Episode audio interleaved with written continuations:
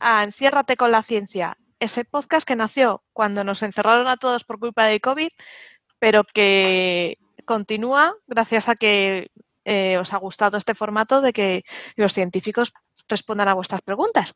La verdad es que eh, nos lo estamos pasando muy bien gracias a vosotros y nos encanta estar aquí. Hoy me acompañan muy buenos amigos y os os voy a presentar. Eh, tenemos a Patricia Sánchez. Hola, Patri. Hola. Patri, cuéntanos, háblanos de ti. Pues bueno, yo estudié biología en la Autónoma de Madrid y luego hice el doctorado y es lo último que he hecho. Bueno, he estado trabajando fuera de la academia, pero he hecho el, hice el doctorado en enfermedades cardiovasculares. Wow. Pues ya sabéis, cualquier duda sobre el tema, preguntar a Patri. Eh, también a mi otro lado podéis ver a Sandra. Hola Sandra, bienvenida. Hola, gracias por invitarnos. Otro día más. Es un placer. bueno, Sandra, háblanos de ti, cuéntanos. Pues nada, yo soy bióloga también, me dedico a inmunología, soy todavía una meva, no soy ni doctoranda ni, ni doctora ni nada, aunque esperemos que en pocos meses ya sea doctora el día 10, creo que empiezo a escribir ya la tesis definitivamente, que he estado procrastinando un poco. Y, y nada, eh, cualquier pregunta que tengáis de inmunología, que supongo que, que, tendréis unas cuantas, porque, y si no, no me lo creo, con todo lo que hemos oído últimamente en la televisión, estaré encantada de resolverlas. Y nada, tengo un podcast de ciencia y cine, que se llama Ciencia, Cine y Podcast de, de Podcastidad. Así que encantada también de resolver preguntas de vuestras pelis. Esa, esa es buena, porque ya sabéis que hay pelis que se las traen. Bueno, aquí tenemos a Hugo. Hola, Hugo. Hola, no sabía que estaba ahí abajo. Eh, pues correcto, yo me llamo Hugo, me he apellido Quintela Varela y soy químico orgánico. Uh, me gradué en la Universidad de Coruña, luego hice un máster en la Universidad de Barcelona y luego hice el doctorado en la Uni de Múnich y en la de Nueva York doctorado en química orgánica. Toma ya. Y tienes un podcast maravilloso. Sí, sí, que obviamente esto hay que meter la cuña. Eh, se llama Mentes Covalentes y hablamos de química y neurociencia junto con Clara. Eso es, a mí me encanta. Me, además, tenéis unos puntazos, hay momentos que me muero de risa. Sí, es, es, buenísimo. Muy, muy bueno. Y también tenemos a Francis Villatoro. Francis, háblanos de ti. Bueno, pues yo soy profesor en la Universidad de Málaga y divulgo a través de mi blog la ciencia de la laguna Francis y bueno, contestaré vuestras preguntas sobre física y temas relacionados. Como la física lo explica todo, pues en principio puedo contestar preguntas de todo, entre comillas. Intrusismo. bueno, no, porque es que... intrusistas, estamos en todo. Porque Francis es que es físico, mate... doctor en matemáticas e informático, o sea, puede tocarlo todo. Bueno, ah. más o menos, algunos temas, ¿no? Tampoco hay que exagerar. Los dos o tres temas que domino. O sea, lo que puedo hacer es llevar cualquier tema a mi terreno y hablar de lo mismo. Francis sabe de todo.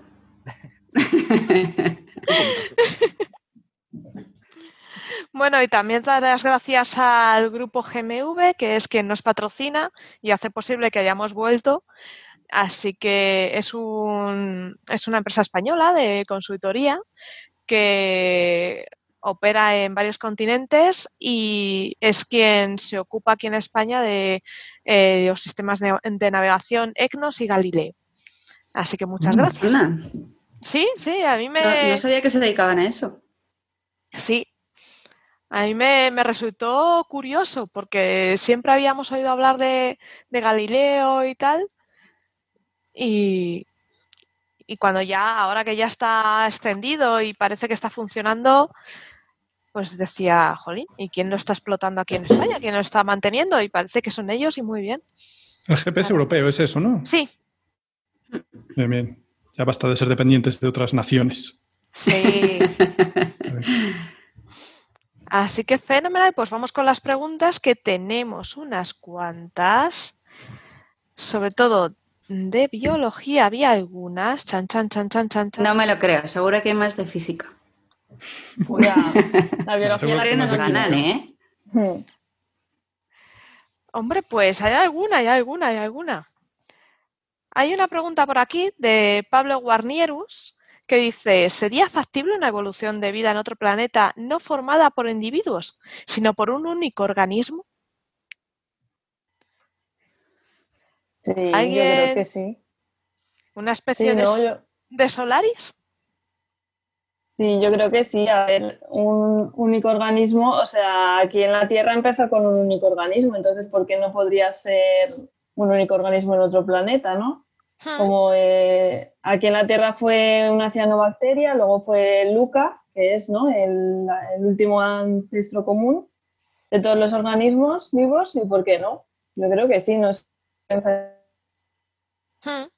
Sí, pero bueno, la pregunta es si solamente un individuo, no solamente una especie, un tipo de organismo, sino solamente un único individuo que cubra gran parte del planeta. A mí me parece muy difícil porque los planetas en general son muy grandes y, y al ser muy grandes, eh, pues eh, eh, hay muchas climatologías, hay muchas, eh, muchas cosas que hacen que es muy difícil que un único organismo, es decir, un único individuo en, en un planeta eh, donde los polos, en el Ecuador, puede haber climas muy diferentes y radiación solar muy diferente, es muy, muy difícil. Yo creo que como mínimo tiene que haber una población de muchos individuos. Mm. Yo no lo tengo claro.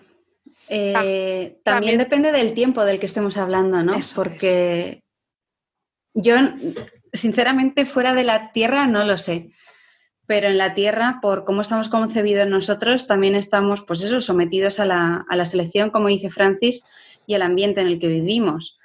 Pero bueno, si nos quisiésemos imaginar otro planeta, lo más parecido que se me ocurre quizás es Avatar, ¿no? Con este superorganismo de vida gigante que aparece en Avatar.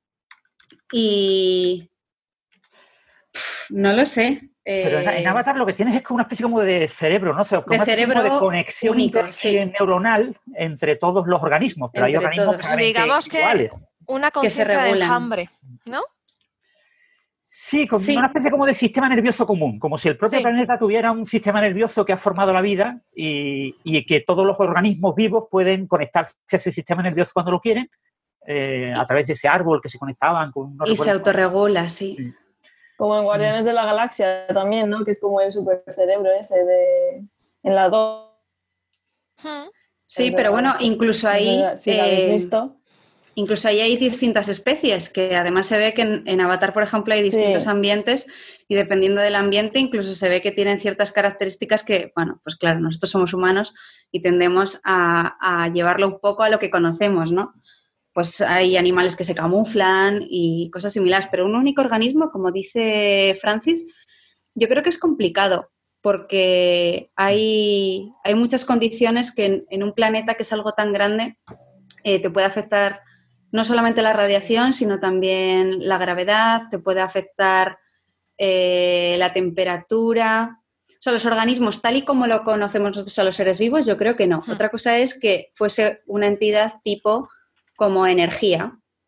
Y entonces ahí, pues, no sé decirte porque no conozco ningún ser vivo, entre comillas, que esté hecho de energía. Mm.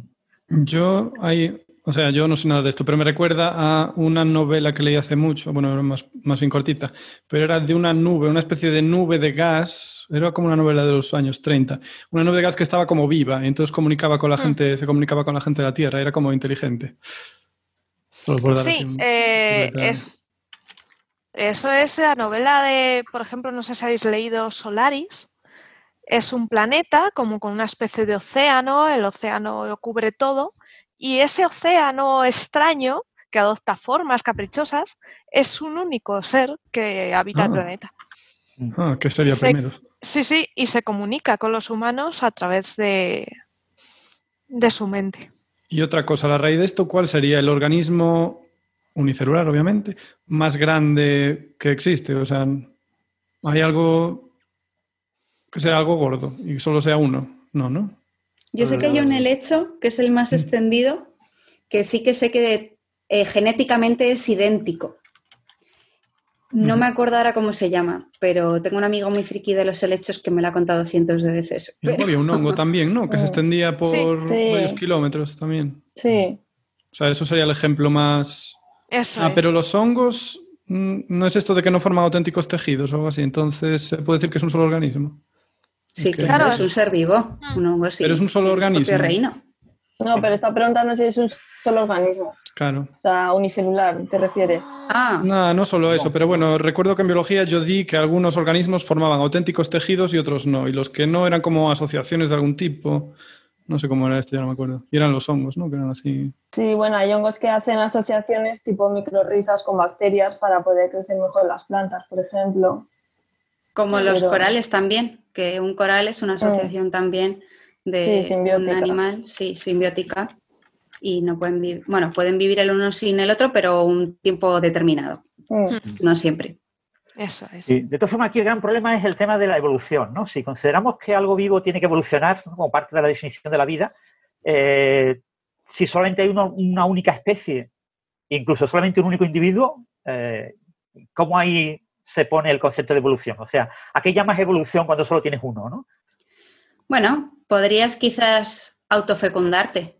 Eso ya Sí. ocurre en algunas especies y poder tener tus, tus propios hijos, entre comillas. Hijos O individuos, hacer- o sea, eh, individuos diferenciados de ti, ya no serías un único individuo. Bueno, podría ser genético idénticamente. Claro. Cuando Claro. una célula, por ejemplo, suf- eh, sufre una, una división, Sí. es, es idéntica. Sup- bueno, vamos a hacerlo en el marco Sí, sí, sí, ideal. sí. Eh, es idéntica. Podría hacer meiosis. Claro, ese es el problema de aquellos organismos que se reproducen por división celular, tienen el problema de que si algo les ataca, una enfermedad o algo, mataría a todos, porque al ser todos idénticos, no hay manera de que unos sean más fuertes y puedan sobrevivir. Por eso la reproducción sexual entre que da individuos diferencia, en dif- en distintos genéticamente es una ventaja en ese sentido. ¿Y qué ventaja bueno, ya aquí- evolutiva puede tener, por ejemplo, en la película Solaris, ¿no? Ese mar que se comunica, que se puede comunicar con los humanos. ¿Qué- ¿Por qué evoluciona ese único organismo mar que ocupa todo el planeta, evoluciona a poderse comunicar con unos posibles seres extraterrestres que lleguen posiblemente en algún momento en el futuro? No, no tiene mucho sentido, ¿no? No, eso para mí no tiene ningún sentido. Pero bueno, sí que es verdad que yo creo que mientras tú cuentes con toda. si no tienes depredadores, ni tienes. Eh, y te has adaptado perfectamente a, la- a unas condiciones determinadas en un planeta determinado y has conseguido mm, reproducirte indefinidamente, mientras tengas el suficiente número de nutrientes o condiciones favorables, yo creo que podría vivir perfectamente un único organismo hasta que se le acaben eh, su Los forma recursos. de vida, claro. Mm. Sí, pero también es como lo que decía Carl Sagan de las nubes que ha dicho Hugo, que no es- o sea, Carl Sagan también decía de unas nubes como que en un planeta hipotético que iban evolucionando y se iban formando como ballenas gigantes y se iban comiendo como a los seres más pequeños y eso, o sea, que eso podría ser hipotéticamente también, ¿sabes? O sea, como el capitalismo. Lleva al oligopolio y finalmente al monopolio, ¿no? Eso es. Sí, entre comillas, es una teleología evolutiva, ¿no? O el culmen, el- el- la, parte final de la evolución, la evolución conduce a que un único organismo conquiste todo el planeta, como el caso de los humanos, y en última instancia evoluciona el humano a un poshumano en el que hay solo un único individuo que lo controla todo, ¿no? Sería el mar de Solaris. una especie de mente eh, en un ordenador que, que destruye a todos los humanos porque le resultan irrelevantes y, y ella domina el planeta y se convierte en... No lo sé, yo lo veo muy, muy poco razonable, pero bueno. No. La verdad es que es un poco raro. Bueno, o sea, la respuesta es no. Yo creo que no. No, no, no, Yo no lo veo. Eh, fíjate, eh, Topeten nos pregunta por el chat, dice, muchas gracias por esta oportunidad. ¿Se podrías explicar, por favor, el hecho de que, a ver, eh, eh, el concepto de que para los fotones no exista el tiempo? Bueno, es eh, el principio. A ver, sí, yo me he quedado igual. el Sí, por concepto favor, explícalo. clave es eh, a qué llamamos tiempo, ¿no? Entonces, en física cuántica, el tiempo es una magnitud eh, eh, física un poquito exótica porque, a diferencia de otras magnitudes, no tiene observables naturales. Es decir, eh, mm, podemos construir un reloj, mecánica cuántica podemos construir un reloj eh, y podemos de- afirmar que lo que mide el reloj es el tiempo, pero no tenemos la posibilidad de construir un operador cuántico que mida el tiempo. Es decir, no podemos medir el tiempo. Esto es algo extremadamente extraño, porque en física clásica no tenemos ningún problema en medir el tiempo. O sea, para nosotros en física clásica es igual de fácil medir el tiempo que el espacio, que las longitudes, que eh, medir la masa, que la energía. Para nosotros en, física clásica es igual de fácil medir cualquier cosa. Yo priori puedo medir lo que yo quiera, por lo menos en principio. Pero en física cuántica no es algo tan obvio, no es algo tan obvio. En física cuántica, ahí tenemos nos enseña Sara el libro de cuerdas y supercuerdas, eh, la teoría de cuerdas no resuelve esta cuestión, no aporta nada específicamente novedoso esta cuestión. En física cuántica, el tiempo es una magnitud externa al sistema cuántico. El sistema cuántico no evoluciona en el tiempo, sino que tenemos que considerar dos sistemas. Un sistema y un sistema que mide y un sistema que es observado, que es medido. El sistema que es medido no tiene tiempo, pero el sistema que mide puede conforme va midiendo, va haciendo un tic-tac en sus medidas. Primero hago una medida, hago un tic. Después hago otra medida, hago el tac. Y, es decir, el tiempo en mecánica cuántica es algo externo al sistema cuántico. Entonces, eso eh, provoca que eh, la noción de tiempo sea una noción extraña desde el punto de vista cuántico, ¿no? Entonces, eh, normalmente tenemos que poner un reloj externo. Pero, ¿qué va a pasar a los fotones? Lo que le pasa a un fotón es que el fotón internamente no tiene ningún reloj. No hay nada en un fotón porque el fotón se mueve en masa cero a la velocidad de la luz. Se mueve, se mueve siempre a una velocidad constante. Hay fotones de diferentes colores, diferentes frecuencias, diferentes longitudes de onda, son como vibraciones y pueden ser vibraciones más lentas o más rápidas, pero los fotones son todos, se mueven todos a la velocidad de la luz. Cuando un fotón eh, se mueve a la velocidad de la luz en el vacío, él no tiene internamente ningún reloj y como no puede interaccionar con nada, porque claro, un objeto que se mueva a menor velocidad que la velocidad de la luz puede utilizar la luz para comunicarse, para interactuar con otros objetos y, poder montar un reloj. El, fotón no puede montar un reloj y no tiene ningún reloj. Entonces, si, con fotones, solamente con fotones, si yo tengo tres fotones, los tres fotones se mueven a la velocidad de la luz en el vacío y no pueden chocar, no pueden interaccionar de ninguna forma entre ellos. Se mueven todos a la misma velocidad. ¿eh? No hay manera de, montar un sistema en el que yo haga un tic-tac. y la mecánica cuántica te dice que para hablar del tiempo con fotones tienes que hablar del tiempo del observador que mira fotones. Es decir, el observador puede ser un sistema cuántico, puede ser una persona, ¿vale? No tenemos que hablar de observador consciente ni nada por el estilo. Observador es algo que observa, una máquina que observa. Pues esa máquina que observa sí puede tener un tic-tac, puede tener un tiempo. Pero el sistema observado, los fotones que yo observo, no tienen tiempo. Y no puedo construir un reloj con ellos.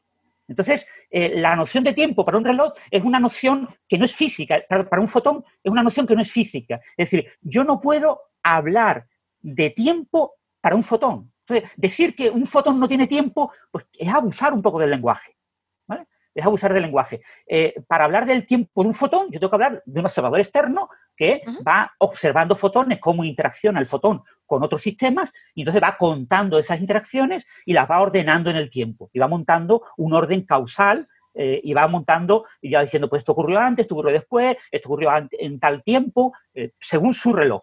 Pero necesito un sistema que tenga relojes para poder medir el tiempo, para poder ir asignando a las trayectorias, a las interacciones de los fotones eh, con otros objetos, átomos, por ejemplo, electrones. Y entonces, en ese sentido, no tiene mucho sentido decir que un fotón no tiene tiempo. Pero en principio lo que un fotón no tiene es la posibilidad de construir un reloj, ni interno ni externo. Y como no tiene relojes, no podemos hablar de tiempo asociado solo a un fotón. Aunque yo puedo hablar de tiempo asociado a las interacciones de fotones con átomos, con electrones, con otros objetos. Porque esas interacciones yo las puedo ir colocando en el tiempo si yo tengo un reloj. Hugo, ¿querías preguntar algo? Sí, gracias. O sea, eh, o sea, o sea, lo entiendo como observador, ¿no? O sea, dices como observador, o sea, para poder asignarle un tiempo a un fotón necesitas un observador, ¿no? Entonces, tengo como varias preguntas a raíz de esto. Una es, ¿por qué para un electrón esa premisa no se cumple? Y segundo, al fotón sí que le afecta el tiempo, ¿no? O sea, el fotón sí sufre el tiempo porque los fotones acabarán por desaparecer, ¿no, ¿No es así? Bueno, el, eso del fotón sí sufre el tiempo eh, en principio, eh, no tiene, como no podemos construir un tiempo para el fotón, no podemos hablar de, entre comillas, que el fotón sienta el tiempo. Para el fotón él es eterno, pero para ti, que tú ves el fotón, tú eres capaz de crear un fotón y eres capaz de destruir un fotón, que el fotón interaccione con un objeto. Pero si el, espacio se expande hasta, o sea, para siempre, los fotones acabarán desapareciendo, ¿no? Pero no es por el tiempo, entonces es por el espacio es muy grande. En principio, un fotón que no interaccione con nada puede ocurrir. Nosotros cuando miramos el fondo cósmico de microondas, estamos mirando fotones que han recorrido pues, el, universo durante, pues, desde, casi desde el principio de, del Big Bang, ¿no? O sea, eh, cuando se, se, produjeron cuando el universo tenía cientos de miles de años, ¿no? Pongamos 380.000 años, 200.000 eh, años, como muy pronto y como muy tarde unos 380.000 años. Pues eh, esos fotones han recorrido el universo sin interaccionar con nada y han llegado a nosotros. Y para esos fotones no ha pasado el tiempo. Es decir, entre comillas, para ellos, como ellos no tienen un reloj, para ellos no ha pasado nada. Ellos fueron, interactuaron con un electrón en el plasma primordial y ahora de repente vuelven a interactuar con eh, un detector en la Tierra. Pero entonces, cuando, eh, o sea, si el universo se expande sin parar, al final sí va a haber fotones por ahí. O sea, tenemos asegurado que va a haber siempre, fotones. O sea, a mí eso me, reconforta. Sí, sí, hay fotones siempre. Ah, que van a desaparecer también. Eh, en principio, los, fotones son eternos, salvo que interaccionen con algo. Entonces, conforme el universo se está expandiendo, las, las galaxias se están alejando más de otras, llegará un momento, falta mucho tiempo, en el que solamente exista una única galaxia en el universo, la nuestra, eh, y el, resto de galaxias estarán fuera de nuestro horizonte, y, entonces todos los fotones que se hayan salido, hayan abandonado nuestra galaxia, no podrán alcanzar ninguna otra galaxia y estarán permanentemente eh, propagándose por el, por el universo. No les afecta el tiempo porque no llegan tarde, porque no tienen que ir a ningún lado. Están siempre llegando. Eh, preguntan en el chat eh, que si todo ocurre a la vez para el fotón, entonces. Claro, para el fotón eh, todo es instantáneo, todo es eterno, todo es, o sea, el, fotón, claro, el fotón no tiene conciencia, no tiene ningún tipo de nada. El, fotón, ya digo, es el, eh, cualquier tipo de paradoja mental, cualquier intento de mm, hablar del tiempo sobre fotones es un intento fallido, ¿vale? Porque nos vamos a equivocar, porque no podemos hablar del tiempo de los fotones, ¿vale? Podemos hablar del tiempo entre interacciones del fotón con cosas, con un medio, con objetos, etc. Eso sí lo puedo colocar en el tiempo, pero el fotón como tal, hablar de tiempo para un fotón no tiene sentido. ¿Puedes predecir dónde va a estar un fotón? O sea, si tú lanzas un láser, puedes decir dentro de 50 días va a estar Pero él no. Pero el fotón individual no. O sea, si actúa como onda así, como partícula no. Él no, tiene, él no tiene noción de tiempo. Tú sí, tú puedes hablar de fotones, claro, y hablamos de fotones constantemente. O sea, yo puedo crear fotones, crear fotones es muy fácil. Por eso mm, tenemos luces artificiales, tenemos láseres, tenemos cantidad de cosas, ¿no? El sol mismo está constantemente emitiendo fotones. ¿Y por qué no se aplica un electrón esto entonces? Claro, el, electrón sí tiene un reloj. Claro, el reloj, el, electrón es una partícula que se mueve, eh, eh, tiene una masa y se mueve por debajo de la velocidad de la luz en el vacío. Por lo tanto, yo puedo construir relojes con, con electrones. Entonces, un electrón puede tener un reloj.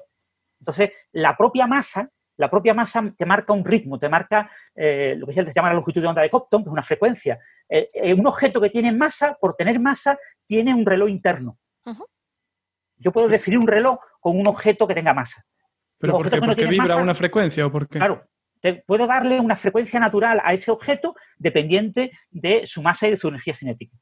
Entonces, eso me permite tener una noción de reloj con los, con los electrones. Entonces, yo puedo tener dos electrones que son indistinguibles, porque los electrones como partículas son cosas indistinguibles, son cosas fundamentales y por lo tanto no tienen estructura. Yo no puedo, yo puedo diferenciar dos personas porque tienen la cara distinta, porque tienen, tienen ropas distintas, pero el electrón no tiene ningún tipo de ropaje, está completamente desnudo, son todos completamente indistinguibles. Pero sin embargo, si uno tiene una eh, energía cinética, el otro tiene otra energía cinética, tiene un reloj uno distinto al reloj que tiene el otro. Entonces, yo ahora ya puedo comunicar ambos eh, utilizando fotones y puedo construir, eh, te puedo, digamos, usando interacciones entre ellos, construir un reloj que me permita diferenciar en uno del otro. Y yo puedo decir que para ellos el tiempo pasa, porque tienen un reloj interno. Pero el fotón no tiene un reloj interno. los, electrones, claro, a ver, eh, todo esto eh, a veces cuesta mucho trabajo eh, conceptuarlo porque eh, la naturaleza íntima del electrón es muy compleja, ¿vale? O sea, todo el mundo se imagina un electrón como una bolita, ¿vale? El electrón no es una bolita, ¿vale? Eh, el electrón es la excitación de dos campos. hay dos campos que se excitan y que interaccionan entre ellos. Yo cuando genero un electrón, lo que hago es excitar uno de los dos campos. En el, en el modelo estándar, en la, la física teórica que nosotros usamos para entender la naturaleza, nos dice que podemos excitar uno de los dos campos solamente.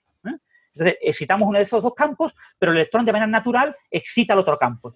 Están los dos acoplados y, yo uno no lo excito, excito el otro, pero cuando excito este otro, ¿eh? Eh, ese se acopla al otro y se van transfiriendo. Eh, uno un campo, una excitación, un campo excitado, la componente izquierda del electrón, excita la componente derecha del electrón. Y todo ese proceso ocurre mediado por el vacío, por la existencia del campo de Higgs. El campo de Higgs lo que hace es acoplar las dos componentes del electrón. Eso es lo que hace que el electrón tenga masa.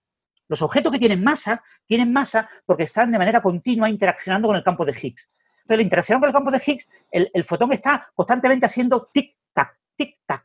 En, la mm, nomenclatura de la mecánica cuántica se le llama un zigzagging.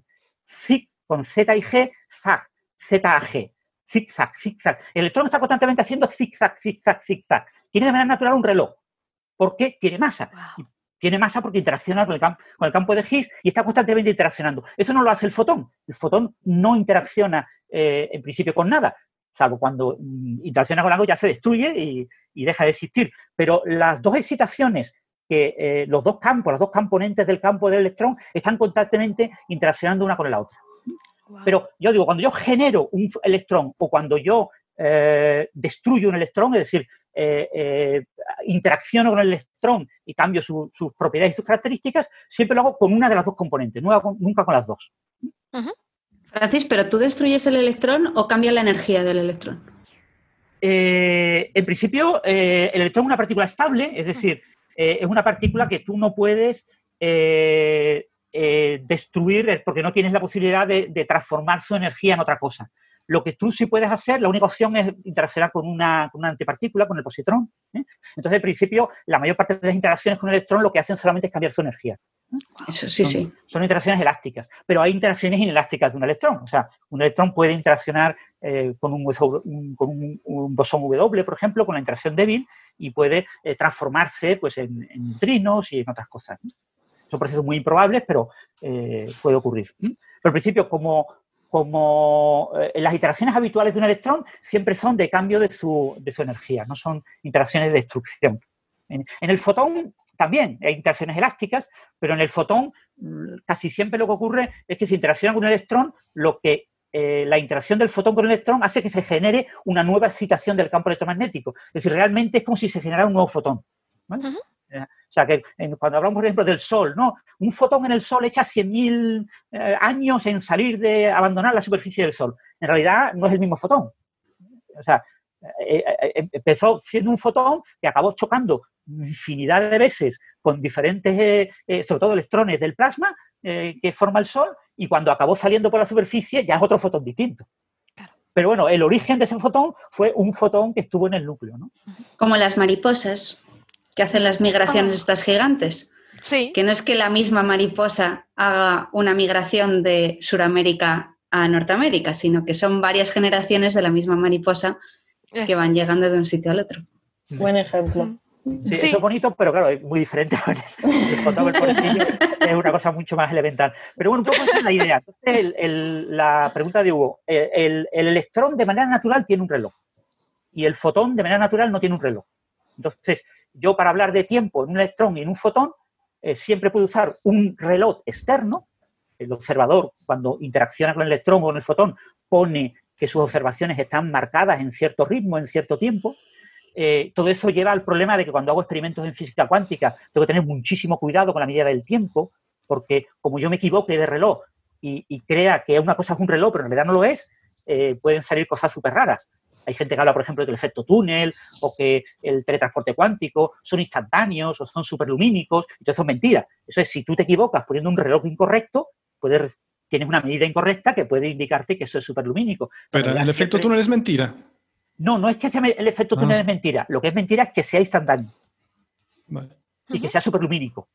Sin embargo, hay experimentos en los que eh, el, cuando tú lo mides, pues aparenta ser más rápido que un rayo de luz que, hubiera recorrido una cierta distancia en, esa eh, configuración experimental, ¿no?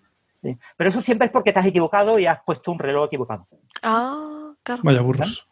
Entonces, lo que pasa es que eso lleva a discusiones. O sea, algunos experimentos ha costado más de 30 años descubrir cuál era el reloj bueno y por qué los primeros experimentos medían una cosa que no tiene sentido, ¿no?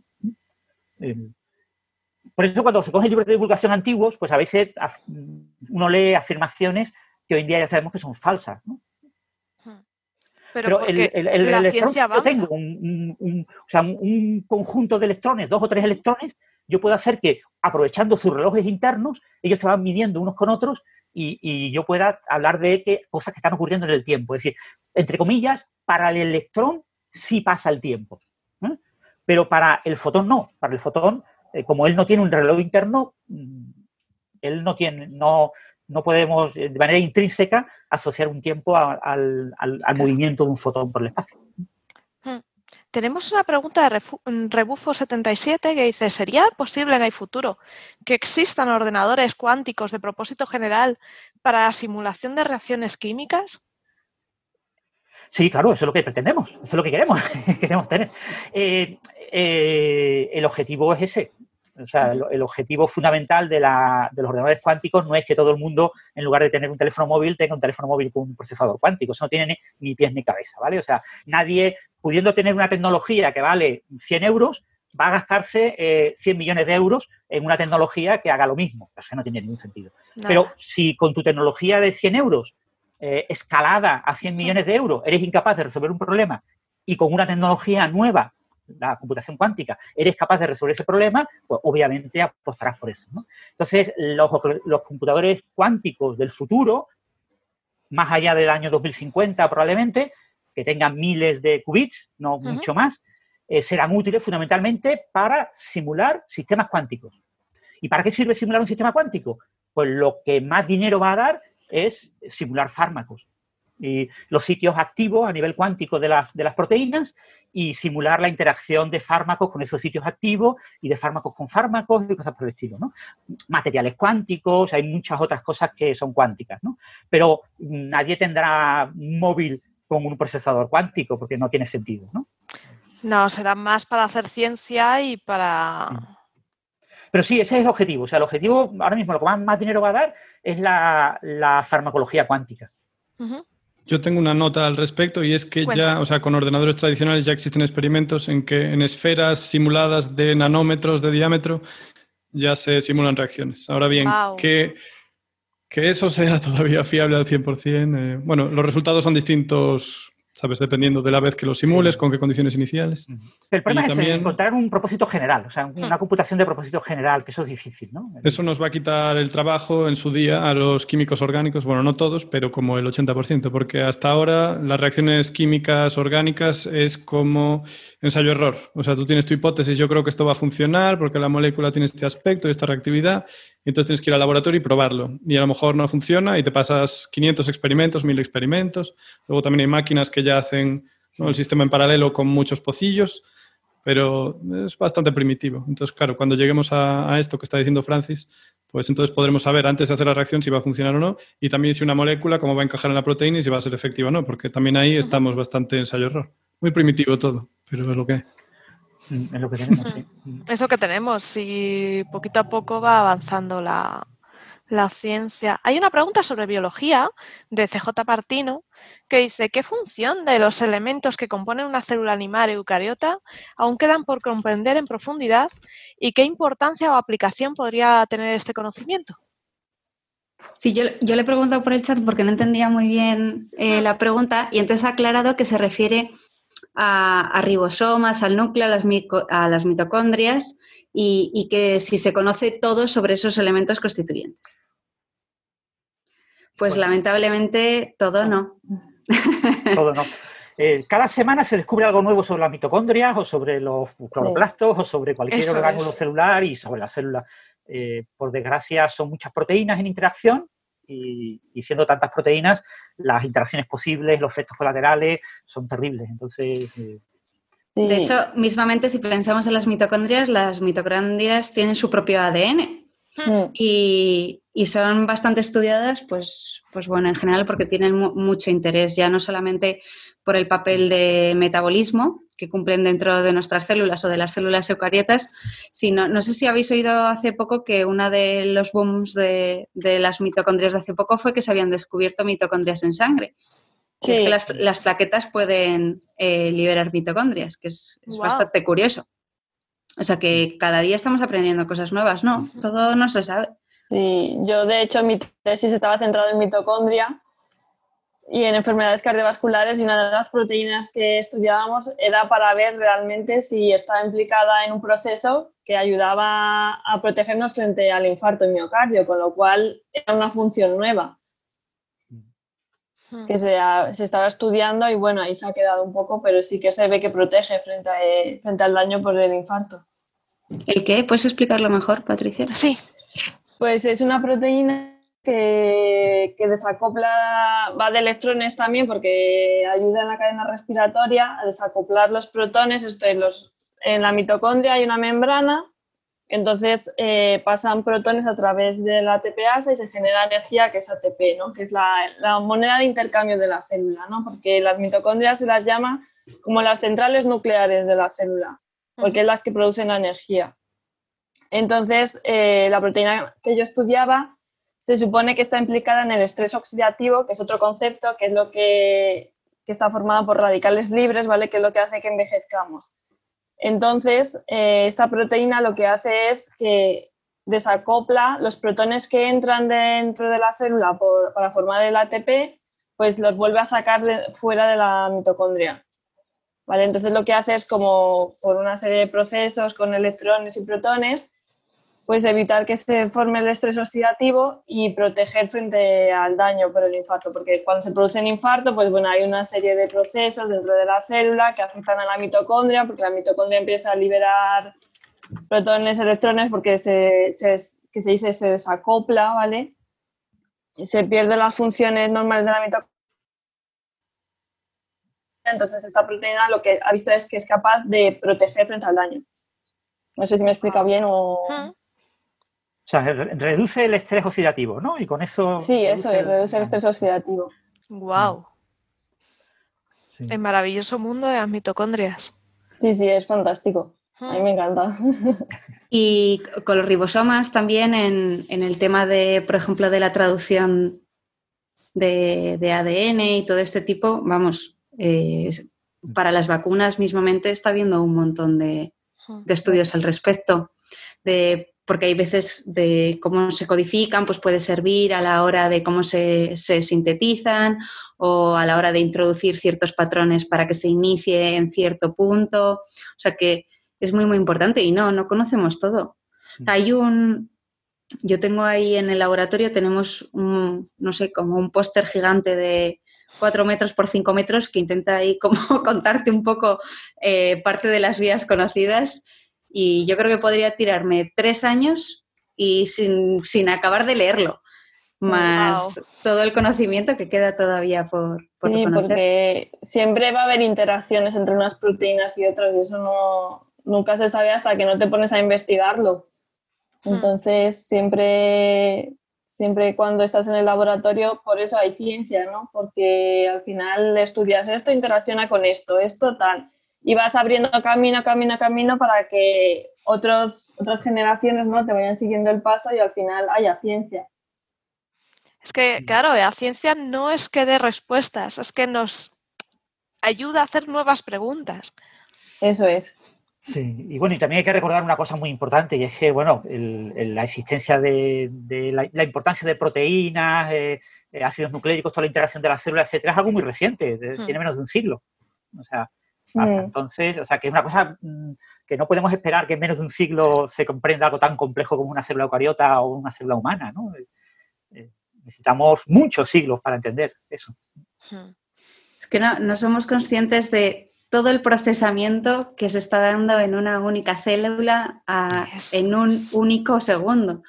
Eh, nuestras células son capaces de, de integrar miles de millones de no sé cuántos bytes o megabytes o gigabytes o ordenadores cuánticos equivaldría eso, pero estoy segura que a muchos. Y luego preguntan por aquí que si, que si es cierto que las mitocondrias pueden fortalecerse, alargarse y mejorar el rendimiento en deportistas. Yo esto no lo puedo contestar, me preguntan a mí, pero eh, yo no tengo ni idea de este tema. Yo en deportistas no tengo ni idea, pero sí que es verdad que las mitocondrias eh, se, pueden fusionar y separar en mogollón de procesos fisiológicos, así que no sé responder porque no tengo ni idea en deportistas, porque yo no soy especialista en deportistas, pero sí que es verdad que las mitocondrias se pueden separar y fusionar y en estos procesos requiere energía. Entonces no sé si eh, al hacer deporte, como requieres mucha más energía para el músculo, estas, las mitocondrias se pueden fortalecer, entre comillas, en el sentido de que se fusionen o se fisionen más rápido que en alguien que no hace deporte, pero no, lo sé con certeza porque no, no soy experta. A mí me suena que puede que produzcan más, ¿no? Que tenga, que toque a más mitocondria por célula, puede ser. Sí, a ver, en teoría, cuando haces deporte necesitas más oxígeno, entonces las mitocondrias tienen que producir más, entonces al final estás como entrenando al músculo, a las células para que no, no, se genere hipoxia, o sea, falta de oxígeno, entonces al final tienes más, más masa de mitocondrial, entonces al final se fusionan más, ¿sabes? Pero tampoco lo sé a ciencia cierta porque no me voy a poner la mano en el fuego en algo que no sé. Claro, es que la verdad es que en deportes se dicen tantas cosas que, claro. que ya no sabes distinguir el grano de la paja, o sea, no... Sí, eso habría que, habría que buscarlo de manera específica. Yo ahora mismo tampoco sé Yo ni cómo afecta el deporte específicamente a las neuronas. Pero a las mitocondrias, digo neuronas, me ya. Hmm. Mitocondrias. Y luego está Magu, que no sé si la has visto, Sara. No. Eso, Bugu, que dice. Ah, sí, que si las mitocondrias se pueden acostumbrar al frío. Dice, porque un tipo de programa que se llama Dúo de Supervivientes eh, siempre va descalzo, incluso de nieve. Y dice que era para entrenar a sus mitocondrias. Mm, esto me parece divertidísimo. A ver, una de las proteínas que yo estudiaba son, es una familia de proteínas. Y hay dos, dos proteínas que se llaman UCP1 y UCP2 que están relacionadas con la termorregulación. Pero de ahí a que vaya descalzo corriendo por el monte, va a entrenar sus mitocondrias, pues no, la verdad es que no, yo creo que no. Yo creo que ha perdido un poco eh, de qué va la cosa, pero bueno, sí que es verdad que, que, hay organismos que sí que cambian su circulación y que tienen un tipo de metabolismo diferente, por ejemplo, los huskies. La hmm. circulación de los huskies es completamente diferente en las patas que en el resto del cuerpo. Tienen una circulación más interna que les permite que, eh, mantener mucho más la temperatura eh, cuando, cuando sus extremidades se encuentran en contacto con... No, eres más externa, ¿no? Perdón. Tiene una circulación externa más... Es que eso lo dimos en la carrera, ya no me acuerdo muy bien. Eh, tiene una circulación externa mucho más desarrollada, de manera que permite que haya mucho más flujo sanguíneo y que no pierdan la temperatura cuando están en contacto con, superficies frías. Es muy interesante. Eso, cuando estudias biología, dedicas un tema solo a estudiar la circulación de los huskies. Ah, muy curioso. sí.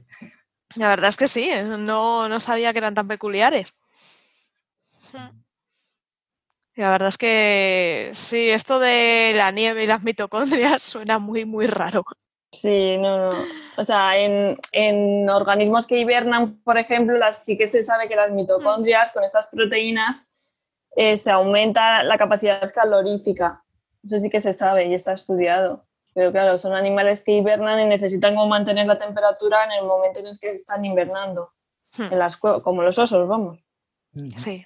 De hecho, eh, le, Leí hace no mucho también algo relacionado entre el número de mitocondrias y el porcentaje de grasa parda que, se necesitaba para la hibernación. O sea que esto está en continuo estudio, vamos, mm. eh, todo el rato. Mm. Lo que entrenó seguro fue el callo, ¿no? El, que iba a descanso, digo. Sí, eso sí, eso, seguro. La planta de los pies la tenía durita, durita, durita. Y es de hobbit tenía. Seguro. Oye, eso sí que funciona, ¿eh? Lo de ir haciendo ahí. Nosotros cuando estábamos en Kenia eh, estaba todo el suelo entero lleno de cristales, de latas, de todo. Y iban todos los chavalillos por allí corriendo descalzos y yo estaba como, ay, que les va a pasar algo. Y me decía la madre como, déjales, si, si es como que llevan zapatos, me decía. Y es verdad que es que tienen un grosor de capa eh, de la piel que se endurece y eso mm. les protege que estaba pensado para eso. Es como una suela natural, es decir, que pues mm. como los animales que tampoco necesitan zapatos, es algo completamente natural. Mm. Efectivamente, y de hecho las almohadillas de los perretes, si las tocáis, digo que es la parte que entra en contacto con el, eh, con el suelo, suele estar dura. Por eso, porque ya ha hecho callo y ya. Mm. Pero ya sabéis, chavales, si vais a la montaña, calzado apropiado. O callo, en su defecto, o callo muy gordo. No. Callo, te quedas sin los pies, sin los dedos, vamos, Sí. de los pies, luego. Sí, porque Bueno. luego es lo primero que pierden los montañeros en A ver, yo lo siento mucho, pero selección natural moderna. Si no eres lo suficientemente inteligente como para ir a un sitio con la tecnología y los recursos que tenemos adecuadamente, pues lo siento. Muerte y destrucción, ¿no? Eh, Puede sonar un poco cruel, pero es que cuando tú vas a un sitio tienes que informarte. Otra cosa es que tú con tu experiencia, con que vayas bien preparado Hmm. y que realmente haya un problema, pero que otra gente se juegue la vida porque tú, con todos los recursos que tenemos ahora mismo para formarnos y, y de tecnología para acompañarlos, eh, no tengas el cerebro suficiente, selección natural moderna. Es como el Sí. que va mirando el móvil y cruza la calle. Sí, que se hace un selfie y se tira para atrás y se cae por la alcantarilla. Exactamente. O el que ve un balcón y se tira.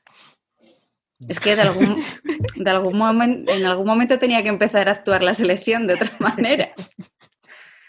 Bueno, estamos bromeando, pero bueno, sí. el- el- Estamos de cachondeo, sí que nadie sí, se lo es, tome. es broma, ¿eh? Que nadie, que ya veo yo a los haters ahora, Sandra ha dicho que se muera la gente.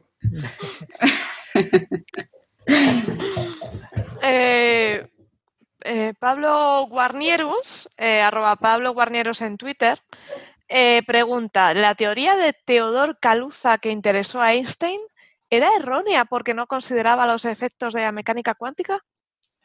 Claro, el- el- la teoría de Calusa es de como 1920, 1921, por ahí, ¿no?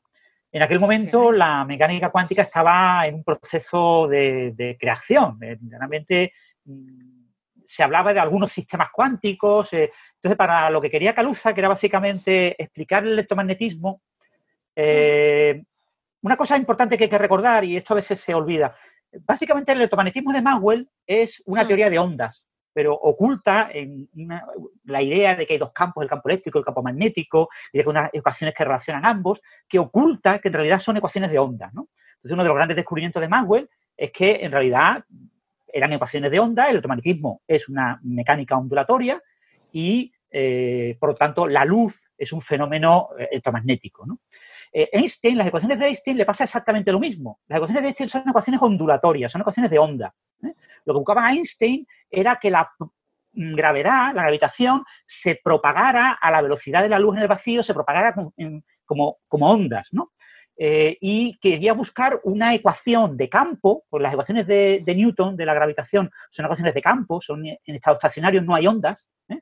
Eh, todo ocurre de manera instantánea en las ecuaciones de Newton, y lo que quería para compatibilizar esa instantaneidad con el límite de la transferencia de energía como máximo a la velocidad de la luz en el vacío, que es lo que quería Einstein, que propuso Einstein y, se observó en la naturaleza, eh, y que lo cumple el electromagnetismo, que es la teoría de la relatividad, pues entonces lo que, lo que pretendía Einstein era mm, volver relativista la gravitación de Newton, que no era relativista, ¿eh? que eh, tenía una propagación instantánea, una, una ecuación de tipo, una propagación de tipo campo, una ecuación de tipo campo. Entonces él quería una ecuación que pareciera una ecuación de tipo campo en el límite no relativista, es decir, que pareciera instantánea en el límite no relativista, pero que en el límite relativista, eh, donde hay velocidades eh, próximas a la velocidad de la luz del vacío, el comportamiento fuera ondulatorio, fuera una ecuación de onda. Entonces te encuentras con que las ecuaciones de Einstein son ecuaciones de onda y las ecuaciones de electromagnetismo son ecuaciones de onda.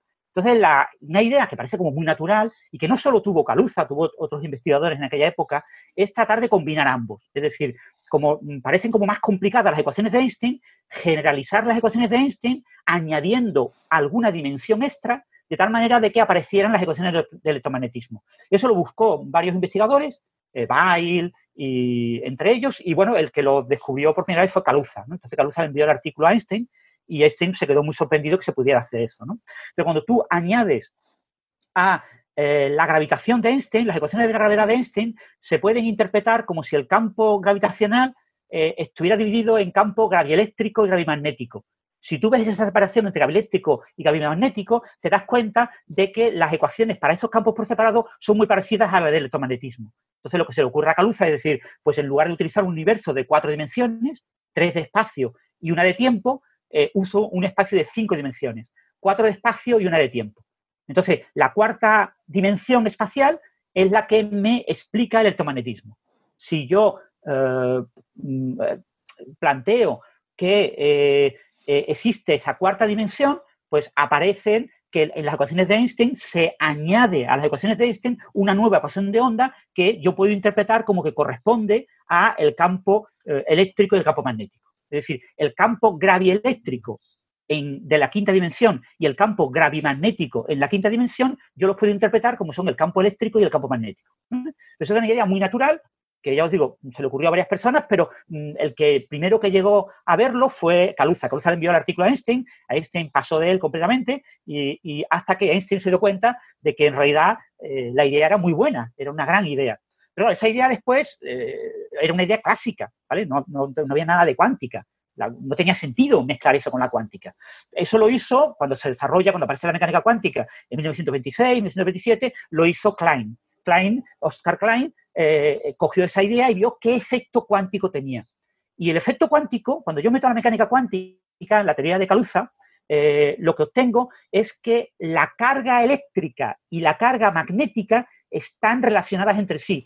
De tal, de tal manera que yo puedo decir que el efecto cuántico lo que produce es la necesidad de que haya una carga eléctrica mínima y una carga magnética mínima. Entonces, ese campo gravieléctrico y gravimagnético eh, de la quinta dimensión necesariamente tiene que tener monopolos magnéticos y cargas eléctricas. Eso es el descubrimiento de Klein, ¿no? Claro, todo el mundo sabe que no existen los monopolos magnéticos, no, han sido observados, ¿vale? Puede que existan, es una cosa hipotética, pero no han sido observados. Entonces, por lo tanto, eso hizo que esa teoría dejara de tener mucho sentido, ¿no? Mezclar el electromagnetismo con la gravedad exige que aparezca esa clave, esas cargas, esos monopolos, esas cargas elementales eh, magnéticas, como esas cargas no han sido observadas, eh, pero se sigue buscando, ¿eh? hay experimentos que siguen buscándolas. Y, y entonces, es, digamos, la aportación cuántica de Klein, ¿no? Después esas ideas pues quedaron ahí completamente olvidadas, porque claro, a nadie le interesaba una idea que es claramente fallida. Si yo no veo cargas magnéticas y tienen que existir necesariamente cargas magnéticas por una predicción de esa teoría de Kaluza-Klein, eh, pues automáticamente pues la teoría se rechazó. Lo que pasa es que resurgió, renació eh, en los 60, en los 1960, porque para ciertas cosas, eh, cuando queremos tener una gravedad cuántica, para ciertas cosas me conviene meter y quitar dimensiones. Pues era una gravedad eh, en dos más una dimensiones, o considero una gravedad en cuatro más una dimensiones. Eso me aporta nuevos grados de libertad, me permite jugar con las ecuaciones con cierta libertad. Y, después con la aparición de la eh, teoría de cuerdas. La teoría de cuerdas, eh, su vacío clásico, es un vacío en el que tengo una supergravedad, tengo una gravedad con muchas dimensiones, con tres dimensiones espaciales acompañadas de otras seis dimensiones espaciales y una dimensión temporal esas seis dimensiones espaciales extras, lo que nos dicen es que la gravedad en teoría de cuerdas, o sea, el límite clásico de, la, de, cada teoría de cuerdas, eh, es una eh, gravedad eh, que está descrita por la teoría de Kaluza-Klein. Entonces, esos seis campos adicionales, esas seis dimensiones adicionales, yo las puedo interpretar como que de alguna manera podrían dar cuenta de las interacciones que conocemos en el modelo estándar que básicamente la simetría del modelo estándar es U1, SU2, U3, 1 más 2 más 3 son 6. Entonces, mm, tengo un 6 porque la teoría de Kaluza-Klein que obtengo eh, como límite a baja energía clásico de la teoría de cuerdas, y tengo un 6 porque el modelo estándar me dice que hay, entre comillas, 6 parámetros básicos de un grupo 1, SU2, SU3, pues entonces eh, parece que podría eh, explicar la teoría de cuerdas tanto la gravedad como el modelo estándar. Y eso fue la, gran idea que motorizó eh, un trabajo muy intenso en teoría de cuerdas a principios de los 70. Idea que, bueno, que después se cayó eh, y muy poquita gente a mediados de los, de los 70, 74, 75, con el nacimiento del modelo estándar, la gente abandona la teoría de cuerdas, solo unos poquitos continúan trabajando en teoría de cuerdas, y esos poquitos, a principios de 1982, 81, 82, 83, eh, pues son los que eh, hacen la primera revolución de la teoría de cuerdas y vuelven a poner de moda la teoría de cuerdas y, por eso la recordamos. La teoría de cuerdas hubiera desaparecido como algo irrelevante si no hubiera habido esta segunda revolución de la teoría de cuerdas. Uno de los españoles más famosos en teoría de cuerdas, Álvarez Gómez, es uno de los grandes protagonistas de, esa revolución de 1983. Qué gran año, por cierto. Entonces, en resumen, eh, la, teoría de, la teoría de Caluza es clásica, no es cuántica, la versión cuántica es de Klein y la versión cuántica, eh, una de las predicciones que tiene es incompatible con lo que conocemos de la naturaleza y por lo tanto eso hizo que esa teoría se descartara. Wow. Hay una pregunta por aquí, comenta Pepandora, dice, para Hugo, dice, ¿hay algunas nuevas tecnologías, descubrimientos en la química orgánica que se puedan compartir? Dice, a mí siempre me enseñaron que en ese área está todo visto. En ese área está todo visto. Desmiente eso, ataca, ataca. No, vamos a ver, o sea, lo que aparece continuamente son nuevas reacciones. Por ejemplo, la reacción de Wittig es una reacción muy famosa que sirve para formar dobles enlaces carbono-carbono y un problema que tiene es que genera siempre un residuo equimolar, o sea que por cada molécula que quieras unir tienes que gastarte una molécula que contiene fósforo. Pues por ejemplo ahora se puede hacer de forma catalítica, aunque todavía en condiciones muy específicas pero también se descubren nuevos catalizadores, como por ejemplo los ah, catalizadores de Grabs, eh, que también valen para formar enlaces carbono-carbono. Entonces se descubren nuevos catalizadores que son más eficientes, permiten hacer las reacciones más rápido.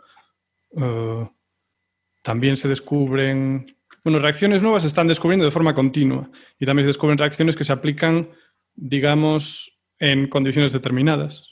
Pero decir que es un campo que no, que no tenga novedades, esto, esto no es así. O sea, quizás se refiere, pues yo que sé, que bueno, sí, el enlace carbono-carbono ya está, digamos, todo sabido, bueno, y, otros enlaces con carbono. Pero también se están descubriendo moléculas nuevas de forma constante y hay estrategias nuevas para formar moléculas nuevas también constantemente. Y de hecho, todos estos avances en química eh, hacen que también la industria avance con nuevos eh, eh, materiales y con un montón de cosas. O sea... Y estoy pensando, por ejemplo, la Viagra, hacerla hace 10 años costaba a lo mejor 20 veces más que a día de hoy. Pues un avance importante es eso, ¿no? La eficiencia. Bueno, ahora existe el Cialis, que es mejor.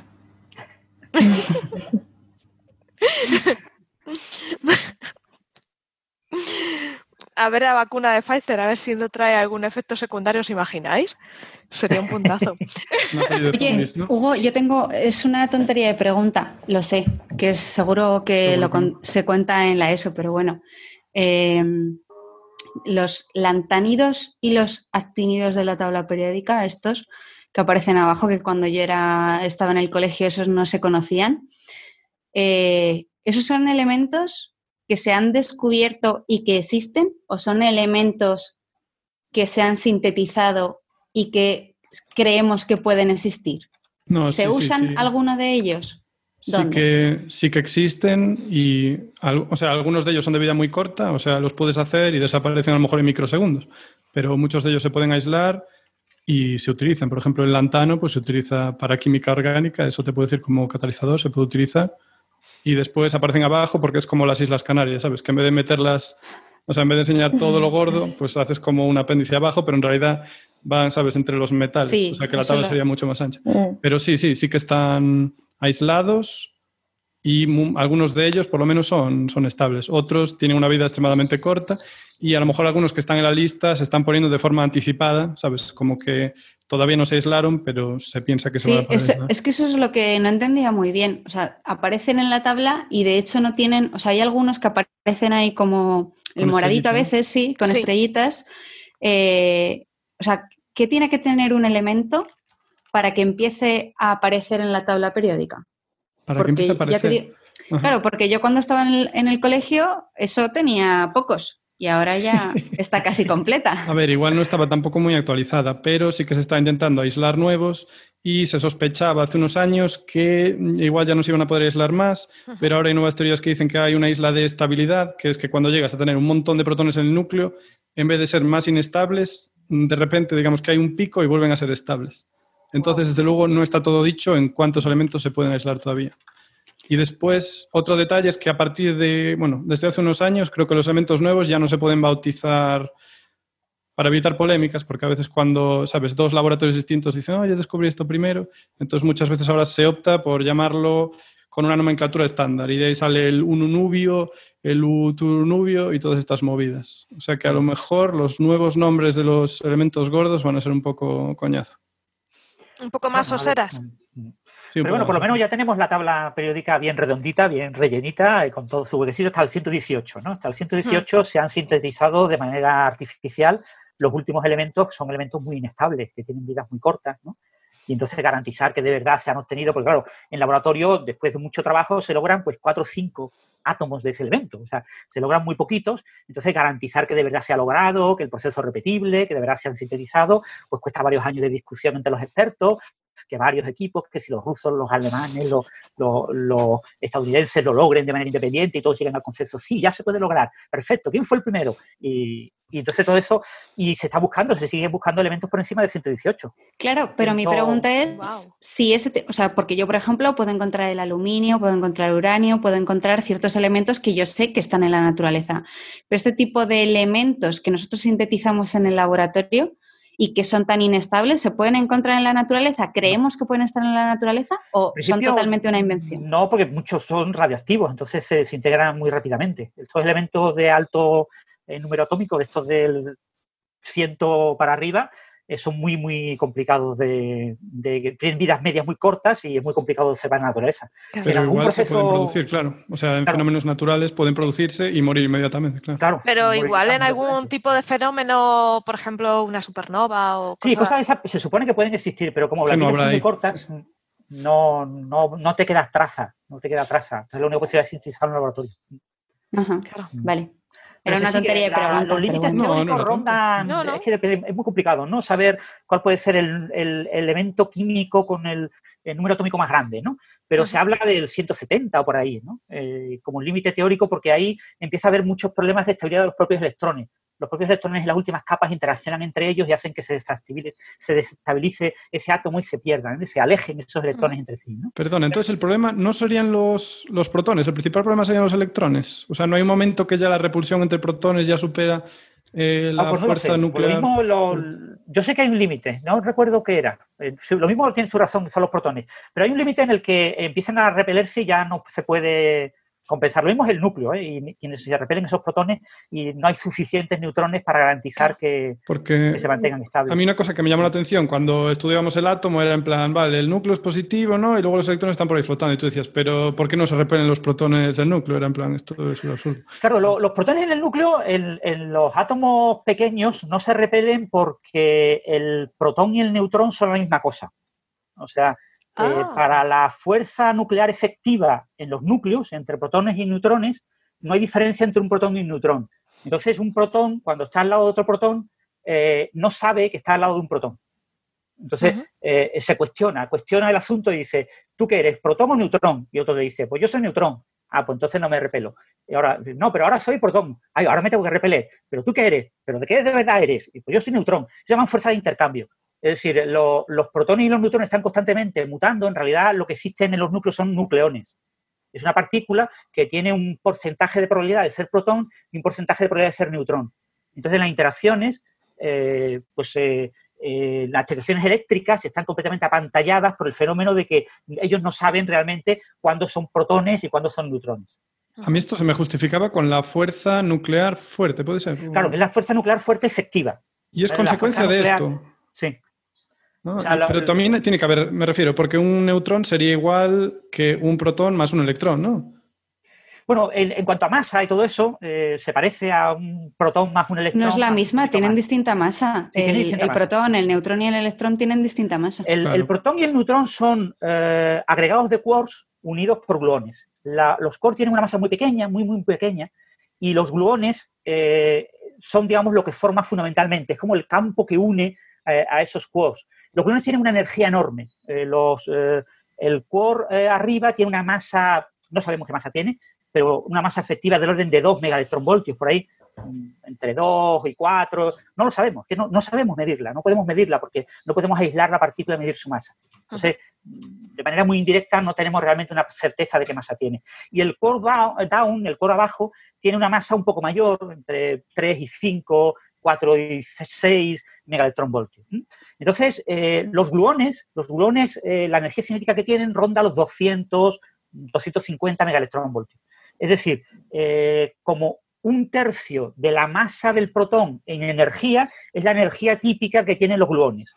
Los quarks tienen una masa 100, 100 200 veces más pequeña. Entonces, al tener una masa, o 100 veces más pequeña, al tener una masa tan pequeña, eh, los quarks realmente son irrelevantes. Entonces, lo que yo tengo es un protón, es muchos gluones con unos cuantos quarks dentro.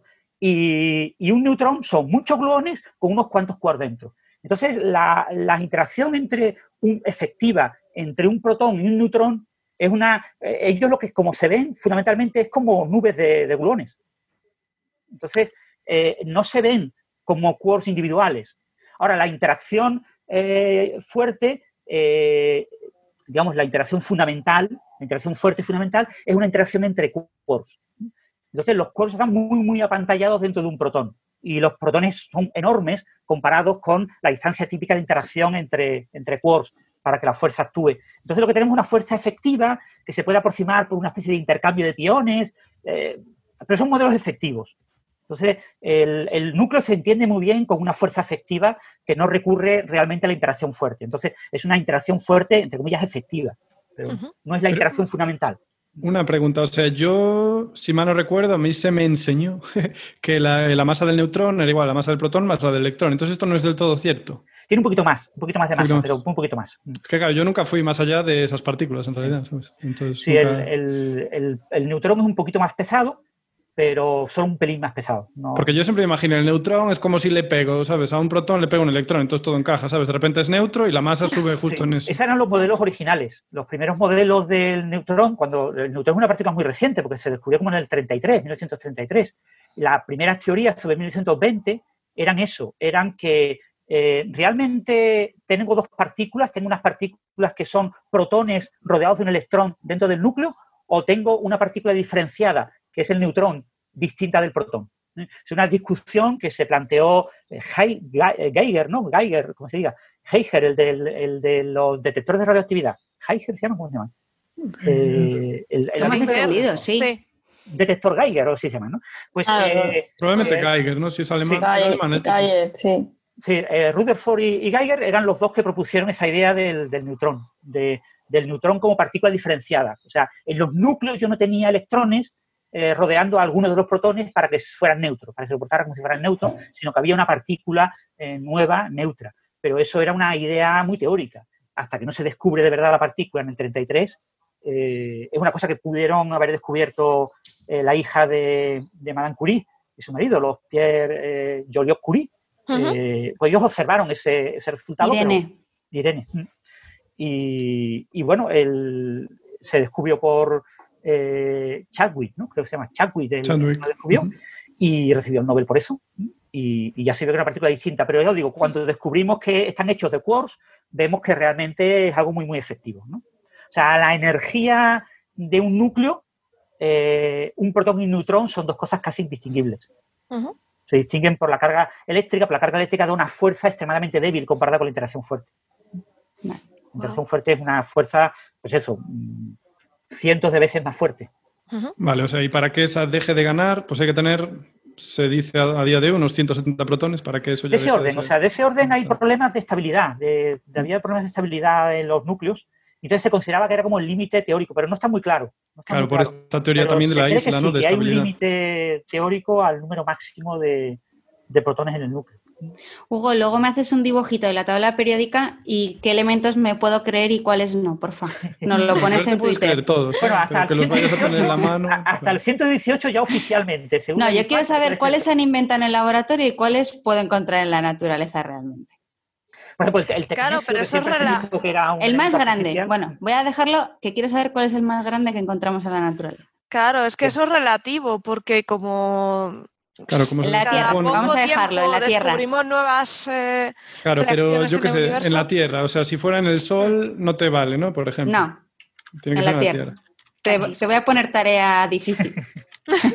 yo no recuerdo cuál es, pero sí, se conoce. Eso está... Oye, ¿os imagináis una tabla periódica eh, con los nombres puestos por físicos? elemento con muchos protones, elemento con un poquito más de protones. Y va a ser un poco confusa. Bueno, bueno por eso tenemos eh, números, a la ¿no? gente que usaba sus nacionalidades como Marie Curie, de la que hablaba Francis, mm. y el polonio, ¿no? En honor a mm. Polonia. Sí, sí, hay varios casos y no sé, el, el, lo, en principio hay cierta, ¿no? El, cierta libertad ¿no? a la hora de colocar los nombres. ¿no? El, mm. Lo que pasa es que después lo tiene que aceptar la comunidad. Sí, eh, por aquí vamos a dar gracias a José Ramón, que se ha suscrito durante nueve meses en el nivel 1. Ah. Sí, sí, sí.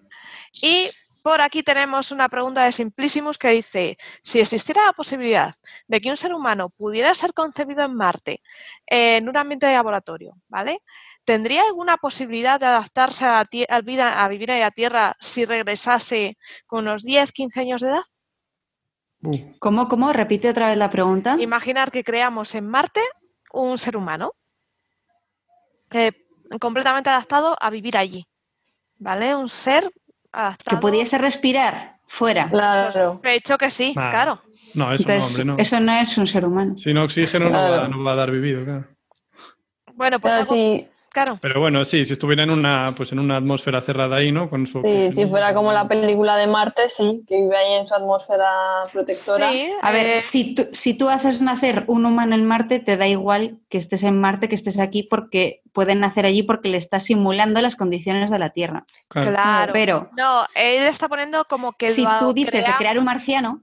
Eso es, creamos un marciano. Claro, sería un pues marciano porque ha nacido en Marte. Claro, pues la respuesta es no, porque tú estás creando algo que está adaptado a vivir en un ambiente. Eso es. Y simplemente por la manera de respirar y los componentes de la atmósfera, que la atmósfera de Marte es completamente mm. distinta a la atmósfera mm. de aquí y la radiación de Marte es completamente distinta a la radiación de la Tierra, pues no, no, no podría sobrevivir. Eso mm. es. Yo creo que no, vamos, es, mi apuesta de que un no. Un ejemplo de esto muy chulo, eh, lo podéis ver en la serie, porque esto lo aborda muy bien, la serie The Expanse, eh, te habla un poco todavía. de la gente, el ser humano eh, ha colonizado Marte, ha colonizado la Luna y se ha ido al cinturón de asteroides, ¿no? Y claro, al cabo de unas décadas, hay gente que nace allí con condiciones de gravedad cero, esas personas no se parecen en nada a las de la Tierra, obviamente, mm. porque eh, los músculos están atrofiados, eh, no soportan la gravedad y en los primeros episodios tienes ejemplos de cómo les torturan en la Tierra simplemente dejándoles de pie en gravedad. Porque claro, su cuerpo no soporta la gravedad, entonces para ellos es un dolor impensable. Claro, y luego, por ejemplo, la, gravedad es muy importante. O sea, si tú puedes nacer en Marte, el hmm. desarrollo de un feto en Marte por causas de la gravedad sería totalmente diferente. O sea, nunca pensamos en todos los procesos que se dan para que se forme un organismo hmm. dentro de, por ejemplo, un mamífero, dentro de un útero, ¿no? Pero eh, eh, ocurren migraciones de células que sabemos que ocurren precisamente porque tenemos un gradiente de gravedad establecido y sabemos que ese tipo de gradientes eh, no funcionan eh, fuera de la Tierra porque no estamos como adaptamos por, adaptados, por así decirlo, eh, a crecer en un ambiente con una gravedad diferente. No se sabe todavía por qué. Es, como que tienen tropismo, como que saben ir. Y no solamente es un tropismo químico, es decir, un tropismo es que tienen preferencia de ir a un sitio particular y, químico porque se liberan ciertas sustancias y van y son atraídas, sino que también se sabe que hay fuerzas de, la gravedad que influyen en esto, de manera que yo creo que sería completamente diferente. Ya no solamente en que nazca, sino en el propio desarrollo y que pueda nacer. Quizá un marciano no pudiese nacer aquí en, la Tierra siquiera, o sea, podría seguir teniendo sus hijos en Marte, y podría venir con ciertas máquinas adaptadas a la Tierra, igual que nosotros hacemos el Marte. Claro. O haremos el Marte. Pero probablemente quizás tendría que ir a dar a luz otra vez a Marte. No lo sé. De, hecho, lo que nos ocurre en gravedad cero al ser humano se está investigando constantemente en la Estación Espacial Internacional. Tenemos el ejemplo de los dos gemelos, eh, los hermanos Kelly, que mm. Scott subió a la estación espacial y se tiró un año. Y su hermano se quedó aquí en la Tierra. Y fueron monitorizando a ambos. Y a día de hoy, hace muy poquito, han salido, esto fue hace dos años, y hace muy poquito ha salido un nuevo paper explicando todos los procesos que le han ocurrido a Scott y arriba. Bueno, pero ahí arriba también influye lo, que hablaba antes también la radiación. la radiación y el estrés oxidativo a la que sometido mm. cada uno. Que si ya les afecta... ¿no? En gravedad cero no llegas a viejo ni de broma. Por mucho, mucha gimnasia que es. Por mucha gimnasia. Otra cosa es que tú crees una, gravedad diferente eh, en, en, otro planeta. pero no vas a poder crear un planeta entero con cierta gravedad. O sea, podrás crear plataformas en las que exista cierta gravedad que tú estás generando. Pero Sí, yo no creo sé, que con es, Marte es muy complejo, yo creo. vamos a tener un problema con Marte, yo creo. Con Marte o le activas su geología de nuevo o no, no hay mucho que hacer. Creo que la gente se lo está flipando un poco con Marte. Sí, porque, a ver, mm, el problema que tiene es que no tiene una atmósfera. Te están ata- Mm. atacando la radiación a saco. Pero bueno, Ahí la sí gravedad de Marte, ¿cuánto Bueno. es comparada con la Tierra? ¿La mitad o algo así? No, no, es simil, un poquito menos que la de aquí. ¿Solo No es tan poquito menos? pequeña, sí. Ah, Sí, 0,8 en, vez de 1. No Bueno, es entonces. bueno, Es peor la Luna. Sí, la luna mucho más pequeña. Mm. eh, Marte en ese sentido no, pero sí que tiene otros problemas por el tema de no tienes una atmósfera Sí. protectora, es una serie de... Sí, La aceleración de la gravedad en Marte son 3,7 metros por segundo cuadrado y en la Tierra 9,8. Sea que- 3,7 Es en Marte. sí, ostras, Entonces, sí, sí, sí, sí. Entonces sí que es menos de la mitad. Es un montón. Sí. Pues entonces yo ya digo, Marte condenado, disculpad, pero no, se va a la terraformar verdad es Marte. que ¿Para qué? es complicado. Bueno, yo creo que sí que vamos a ser capaces. No sé si de vivir allí, pero de ir Bueno, sí. igual, pero vivir, Hmm. que claro, con esa gravedad tan baja. que- Ahora, sí. yo creo que deberíamos de preocuparnos mucho más de lo que tenemos aquí. Sí, de cuidar lo está que hay aquí. olvidando. Mira, dice Rebufo77, dice, la gran pregunta para Marte es si existió vida allí y si dicha vida es compatible con nuestras estructuras de ADN o es distinta. Hay que esperar a las muestras que vendrán en 2030. A ver, eh, el tema de Marte es que tuvo una, hasta hace no mucho, tuvo una atmósfera. Tuvo un efecto invernadero causado por su vulcanología y tuvo una atmósfera bastante densa. Llegó a tener ríos, llegó a tener Mm. Océanos, o sea, que tenía agua. Eh, entonces, se supone Mm. que tenía unas condiciones bastante favorables. ¿Qué Lo que pasa es que estuvo muy poquito tiempo con esas condiciones. No sabemos si fue suficiente para que se creara vida, no sabemos nada. Por eso eh, se están mandando sondas a, a Nueva, ¿cómo se llama? Que yo ahí sigo llamando Perse- eh, Eh, Perseverance, ¿no? Perseverance. sí, Perseverance. Perseverance, sí. Va a buscar, Marte, tiene, sí. tiene algunos de sus experimentos son para buscar si hubo vida. Porque ya se, ya se hicieron, o sea, ya se tomaron muestras, se hicieron varios experimentos Sí, y parecía que sí y a la vez que no, y entonces no se sabe aún. Mm. sí, se, se supone que decían que en el, en el hielo, porque hubo glaciaciones también en Marte, que podría haber restos de vida, o eso se cree. Mm. Y Claro, una, una- si surgió la vida en Marte en la época en la que estuvo bien, que eso fue hace, eso acabó hace 3.700 millones de años, o sea, tuvo como 400, 500 millones de años en los que pudo surgir la vida, ¿no? En la Poquito, Tierra no se sabe cuándo Mm. surgió, qué rápido fue el proceso, pero hay algunas hipótesis de que pudo ser bastante rápido, ¿no? Entonces, eh, si surgió vida microbiana en Marte, eh, pudo quedar eh, aislada por esos hielos, el gran océano que prácticamente cubría casi todo Marte desapareció, pero quedaron hielos que podrían tener bolsas de agua donde pudo adaptarse esa vida a, a ese ambiente. Si esas bolsas de agua se han mantenido eh, hasta la actualidad, podrían seguir conteniendo esos organismos, ¿no? organismos muy primitivos, muy básicos, Mm. pero quizás adaptados a ese entorno y como ese entorno ha cambiado relativamente poco, pues pueden haber sobrevivido, pero claro, eso encontrarlo va a ser muy difícil. Claro, es que eh, quizás las películas nos han hecho creer que si encontramos marcianos, que por marcianos yo entiendo un organismo que vive en Marte vivo, ¿no? Claro. Tal y como lo Mm. conocemos, se cree que van a ser como los de las películas, eh, de dos metros y, y con, tres y con unas extremidades, pero probablemente si encontramos vida en Marte, que yo no lo veo tampoco tan descabellado en el sentido de las condiciones de vida que hubo, no ahora, sino no que lo encontremos ahora, sino de que existiese en el Mm. pasado, yo no lo veo tan difícil, pero, pero probablemente no sea como lo vemos a las películas, sino que se parezca Mm. más bien a, a un cultivo de, De de bacterias. Sí.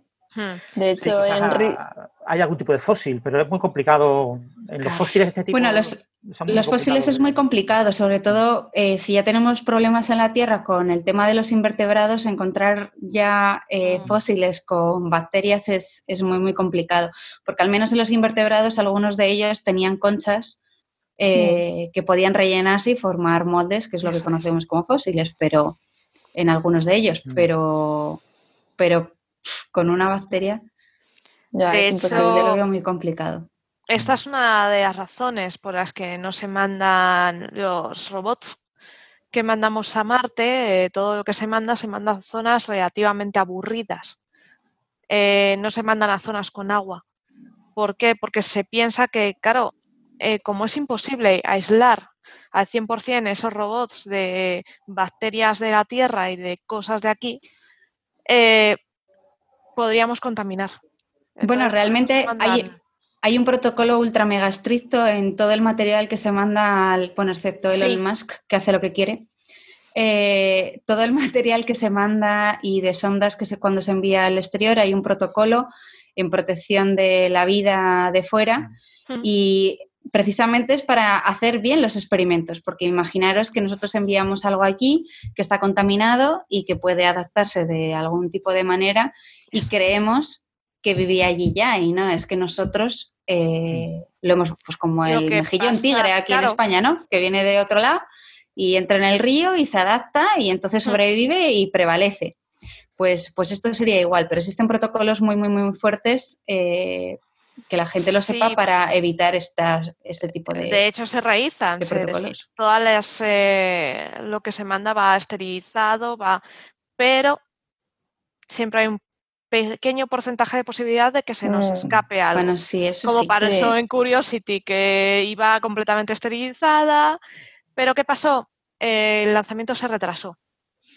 Curiosity quedó almacenada y la bolsa donde iba metida completamente esterilizada tenía poros. Se le hicieron poros. Entonces entró atmósfera terrestre. Y cuando abren Curiosity, cuando Curiosity aterriza en Marte, empieza a tomar muestras, los científicos dicen, eh, oye, esto, esto me suena mucho, esto parte de la Tierra. Era de la Tierra.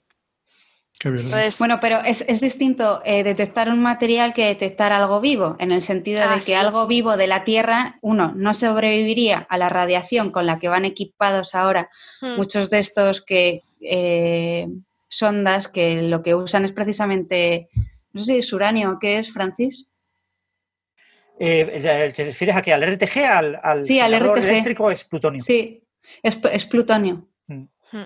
Y plutonio. pues eh, cualquier forma de vida tan cerca del plutonio, evidentemente ya se habría eh, no te muerto. creas, hay bacterias que les gusta la Bueno, sí, pero que es muy raro que, que Hombre, sería no, algo muy, muy no complicado. creo que, una, eh, que la radioduren se venga con nosotros. Aunque Sí, sería un punto. el- Pero bueno, es un tema que hay que tener en cuenta, claro, el tema de la contaminación y hay que evitarlo. Sí. Mm. Y, y- por eso es importante también que existan todo este tipo de protocolos de, de protección de- del espacio, ¿no? Yo creo Mm. que Y últimamente se nos está no yendo un poco la ¿no? olla. Muchos de estos experimentos que buscan vida lo que buscan en realidad son reacciones orgánicas, ¿no? y Sí, entonces claro. lo- los residuos orgánicos de un organismo que haya Claro. muerto en el viaje o, o al, o al- en el aterrizaje, eh, por contacto con la atmósfera, por lo que sea, esos residuos orgánicos están allí y pueden falsear los instrumentos. Sí, es todo este tema que se hablaba de la fosfina y, y los, y los nitritos y cosas así. En Venus. Sí. Los clatratos, sí. Ah, ¿Salió algo nuevo de lo de la fosfina? No, en principio, hasta que no haya nuevas medidas observacionales, eso es algo costoso de hacer, eh, no va a haber mucho. Lo que sí salió fue la discusión sobre el artículo, hubo Mm. varios artículos que no pudieron replicar los datos. Bueno, sí, sí, eso fue ya un poco antiguo, no sé si, si lo conoces o no, Hugo. El, el problema que hubo con la. O sea, a ver, eh, esto no es gente que hace, o sea, que contrata tiempo de un telescopio para observar algo, sino es gente que toma datos públicos y los analiza de manera nueva. Entonces tú tomas datos ya existentes y los analizas. Ellos tenían unos datos del James Clerk Maxwell Telescope que eh, eran muy confusos y que mal interpretados tú llegabas a la conclusión de que podía haber fosfano, podía haber fosfina, ¿no? Pero tenías que tener ahí una interpretación bastante, bastante sesgada, ¿no? Hacia el sesgo de confirmación.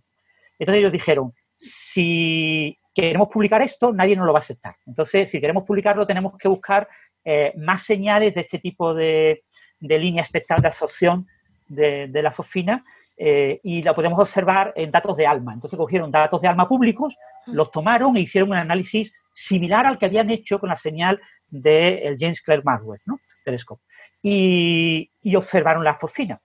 Pero no solo observaron la fosfina, sino que observaron la fosfina con una barbaridad de sigmas, o sea, una señal súper clarísima, una cosa absolutamente exagerada. Ahí había fosfina sí o sí. Y la cantidad que había la cogieron de los datos del James Maxwell. Tienen un truco ahí un poco extraño, es decir, la cantidad la estimamos con uno y la señal muy intensa la estimamos con otro. ¿Pero qué pasó? Pues que la gente que cogió esos datos lo volvió a analizar y dijo, no, aquí no hay fosfina ni de coña. en, en estos datos almacenados, que son públicos, los podemos tomar y analizarlos. Entonces, esta gente dijo, no, no, aquí no puede ser verdad que los primeros que repitan nuestro análisis no vean la fosfina, no veían nada, era, salía a un sigma y medio, no llegaban ni a dos sigmas, cuando ellos lo habían observado como a seis, siete sigmas. Entonces, eh, aquí tiene que pasar algo. Entonces la gente de ALMA dijo, uy, lo mismo es que no hemos, nosotros no hemos publicado los datos buenos, vamos a reanalizar los datos. Entonces empezaron a hablar con los primeros investigadores y reanalizaron los datos. A ver, ¿vosotros qué habéis hecho con nuestros datos para que salga eso? Y que a los otros no les salga. Eh, ah, pues hicimos tal y cual. Ay, es verdad, pues eso también lo podíamos hacer nosotros. Venga, vamos a. Quitaron los datos del, de públicos de la web y reanalizaron los datos con parte de, la técnica de análisis que han utilizado, que se basa en un polinomio de grado 12, para ver una serie de, oscilaciones de los datos, y republicaron los datos para que saliera la señal del primer artículo de la fosfina. Hmm. Pero ahora, con esos nuevos datos, no sale. Sale como con tres sigmas y pico. O sea que todo apunta a que... A que todo es una cosa de seco de confirmación. Bienvenidos a la biología y replicación de los experimentos en el laboratorio. Nuestro dilema del día a día. Ya te digo, y esto no es. replicar unos experimentos, sino que los datos son los datos. O sea, los datos son los que hay. ¿no? Tienen los datos en RAW y los datos en RAW mm, son datos extremadamente ruidosos porque el tipo de análisis que quieren hacer, o sea, hacer espectroscopía con radiotelescopio es mm, trabajar con ruido tú tienes ruido y es tratar de buscar en el ruido algo que no sea ruido. Eso es muy complicado porque te requiere un conocimiento muy íntimo de la señal esperada. Entonces, ahí hay dos líneas espectrales que están muy próximas. Entonces, la, señal, la línea de absorción que observaban era como el doble de ancho de lo que tenía que ser. Pero no pasa nada, no pasa nada. Como hay dos líneas muy próximas, pues en realidad es que la suma de ambas da lugar a esa señal el doble de gorda, ¿no? Y, tú dices, bueno, pues venga, no lo creemos. Eh, pero tú sabes exactamente qué cantidad hay de la otra, para poder sacar esta? No, no, no lo sé, pero bueno, imaginemos que hay la que tiene que haber para que me salga la señal que yo quiero. Y entonces ese tipo de análisis... es que suena, suena mal, suena de esto cuando yo hacía experimentos que, ¿sabes? Quería que me diera y, ¿sabes? Y buscaba el mejor caso posible, pero obviamente eso nunca lo puedes publicar, ¿no? Bueno, eso se publicó y, hay muchísima gente que lo defiende, ¿no? En el podcast de Coffee Break, Héctor mm. Socas defiende, no sé, ¿Conocía a la muchacha esta, Grips, o no la conocía? Bueno, no sé si no, la conoce, creo que no. pero confía mucho en su análisis. ¿no? Dice, no, eso te lo tienen que haber hecho bien porque sí, ¿no? Pero yo digo, a mí, que no tengo nada a favor ni en contra de ella y de su grupo, pero me molesta mogollón que haya habido lo que ha habido. O sea, mm. porque lo que ha habido es un magreo de los datos para reforzar su señal y ha sido reforzada. Sí. Digamos y otros instrumentos no lo han observado. Ellos intentaron observar otras líneas espectrales, no la vieron con otros instrumentos. Eh, y bueno, hay varias sondas espaciales que se van a acercar a Venus, que van a utilizar asistencia gravitacional en Venus y que van a medir la fosfina. Y probablemente Solar, la vean. Solar Orbiter está ya a puntito de empezar su, su flyby. Hmm, hay varios que van a acercarse en los próximos años. Entonces va a haber nuevas señales, pero eh, casi todo, casi seguro, es que no hay, no hay o sea, ahora mismo ya dicen que lo de 20 partes por millardo, hmm. eh, eh, que era la, noticia, hay 20 partes por millardo. 20 partes por millardo la noticia era 20 partes por millardo. Sí, era algo así como 20.000 veces más de lo esperado y ahora hablan de al menos una parte por millardo. Han quitado el 20 y lo han dejado en una parte. Wow. ¿Vale?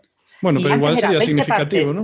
20 partes por millardo con unas 7 sigmas y ahora es como una parte por millardo como unas 3 y media.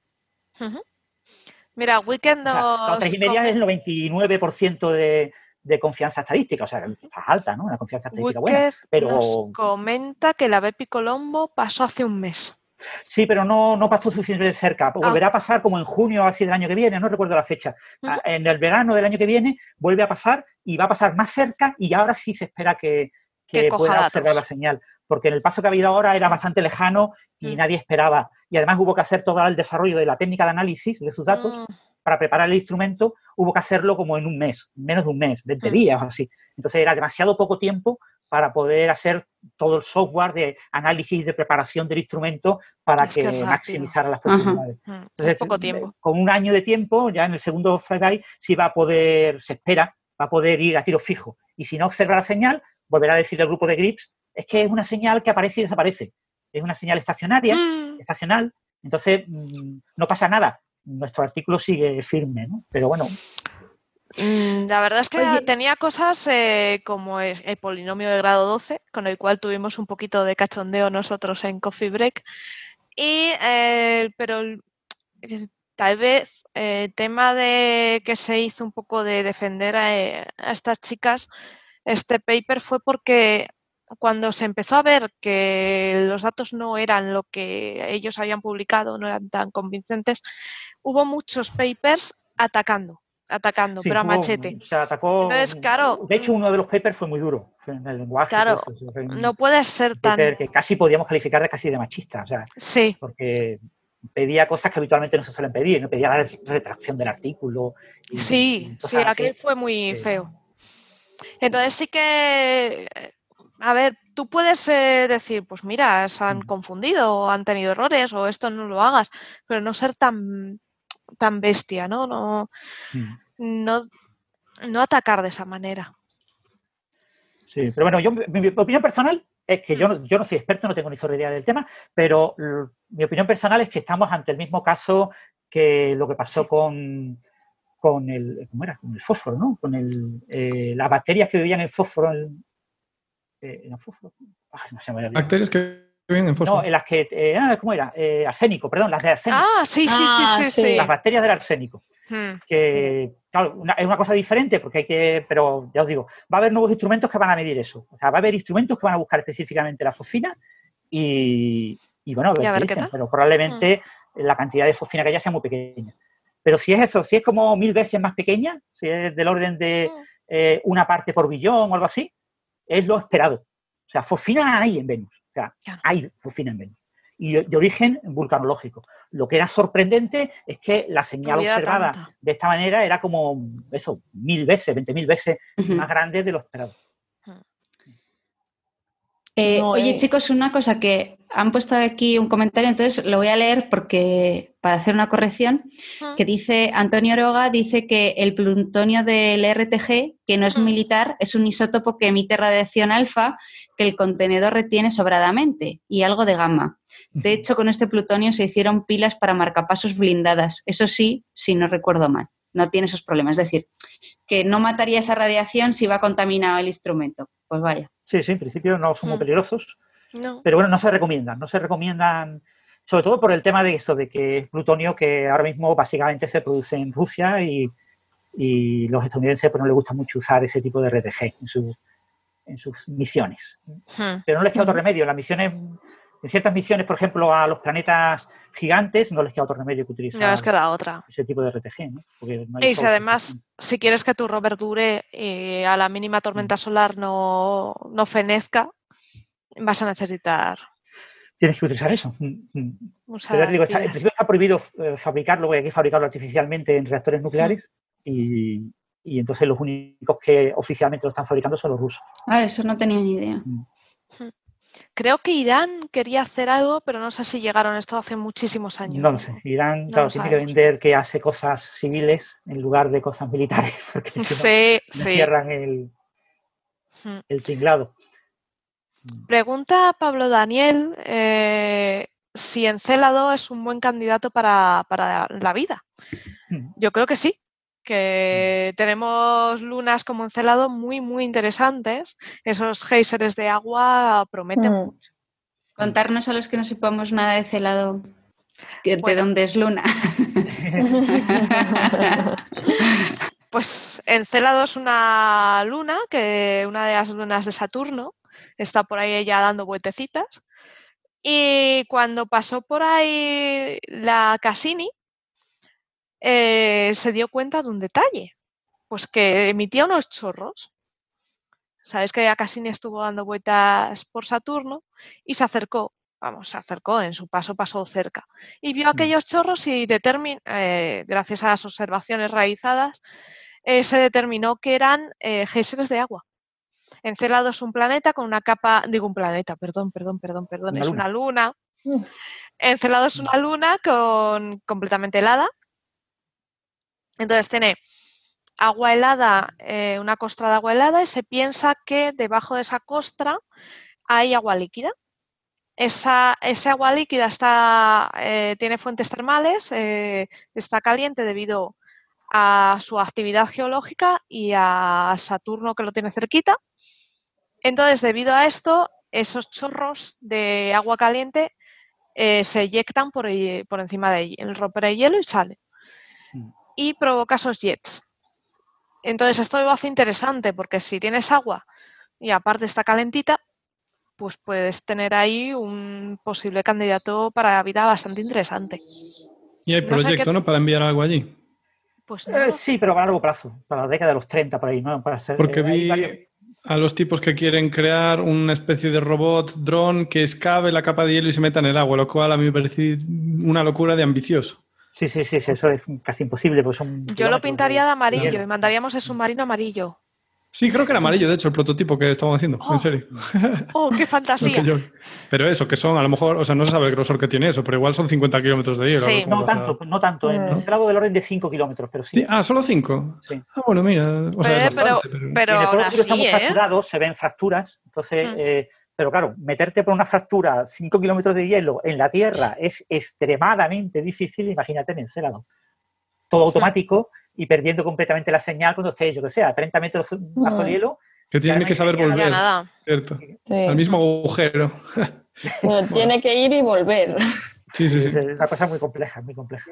Ojalá salga, pero... Lo que Bueno, sí para es- algo está la ambición humana, ¿no? Sí, lo que O te dejas 50 la antena fuera. eh, Sería el grosor del, del océano. Al menos en el Polo Sur.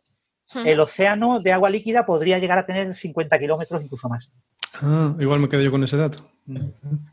Y-. Pero la capa de hielo estos son unos 5 kilómetros más o menos. de. Ah, bueno, entonces ahí ya está, una rascadita y fuera. Sí, parece, parece poco, pero son 5 kilómetros. A ver, sí- pensar lo, lo que os cuesta en invierno rascar el hielo del parabrisas del coche. Pues imagínate, que es, que es de milímetros, imaginaros esto pero de kilómetros. kilómetros. Encima del coche, madre mía. Sí. Madre mía, pero es que yo creo que el coche se pega a traición, ¿eh?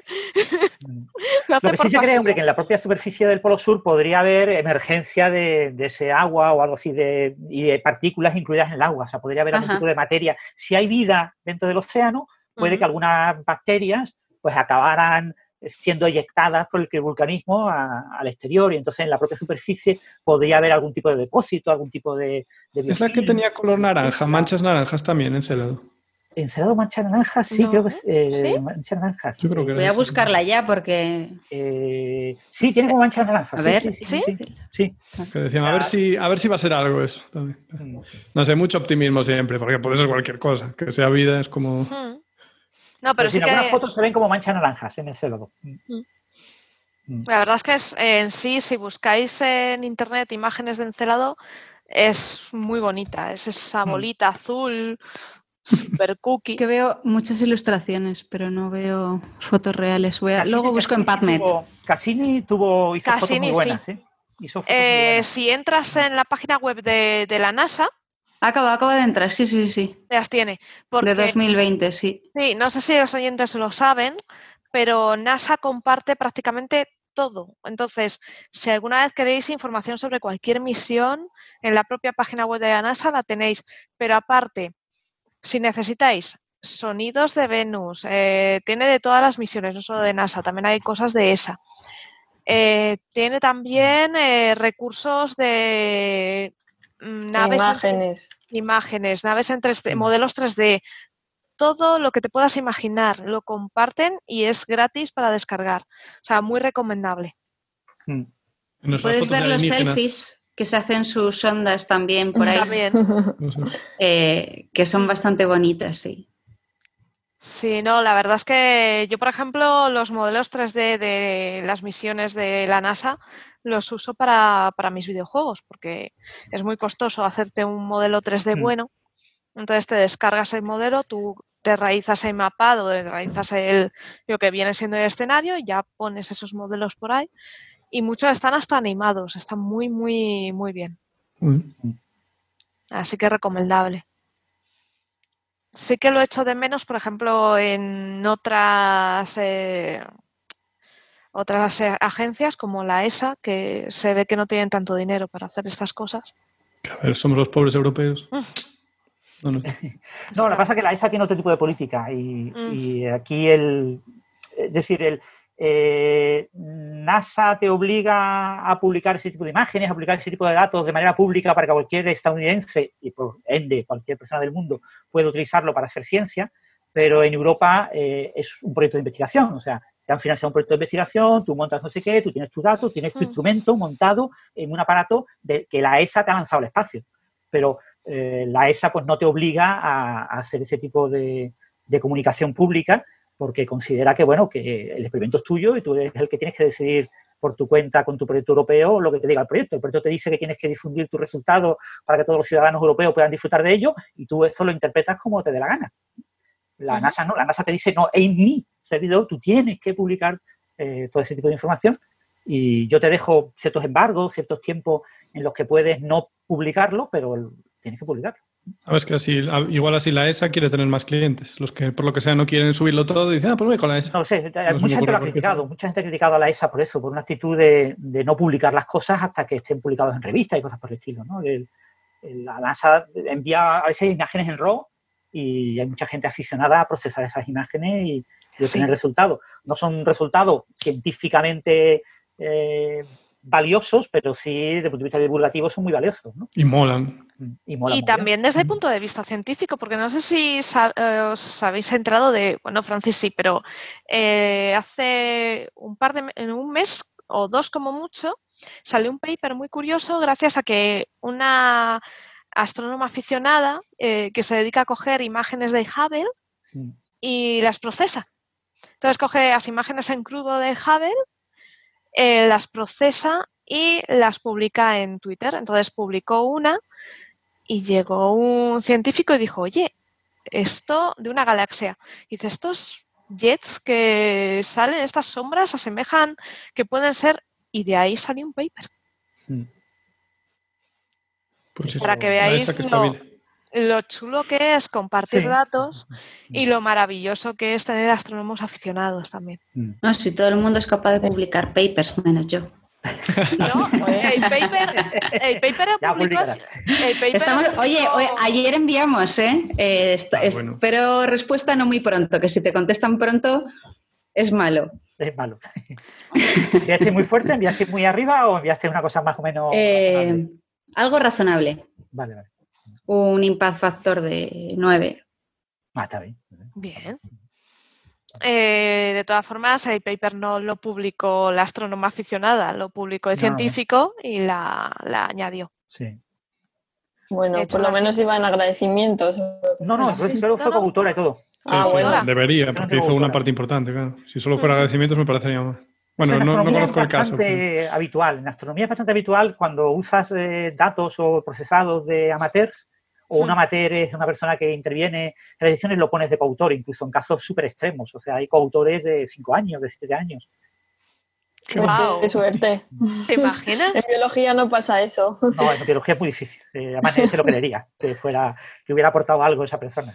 Pero en astronomía es eso, pues a veces ves un resultado, ves una no sé qué y le das al... al- y hay casos así como muy exóticos, ¿no? Muy, Un perro, a lo mejor. El bueno, ya esos son casos... Hubo del uno- gato, el famoso gato ese que publicó un artículo, son casos ya exagerados, ¿no? De, de- Eso sí, eso es gente que es muy troll a la hora de publicar papers.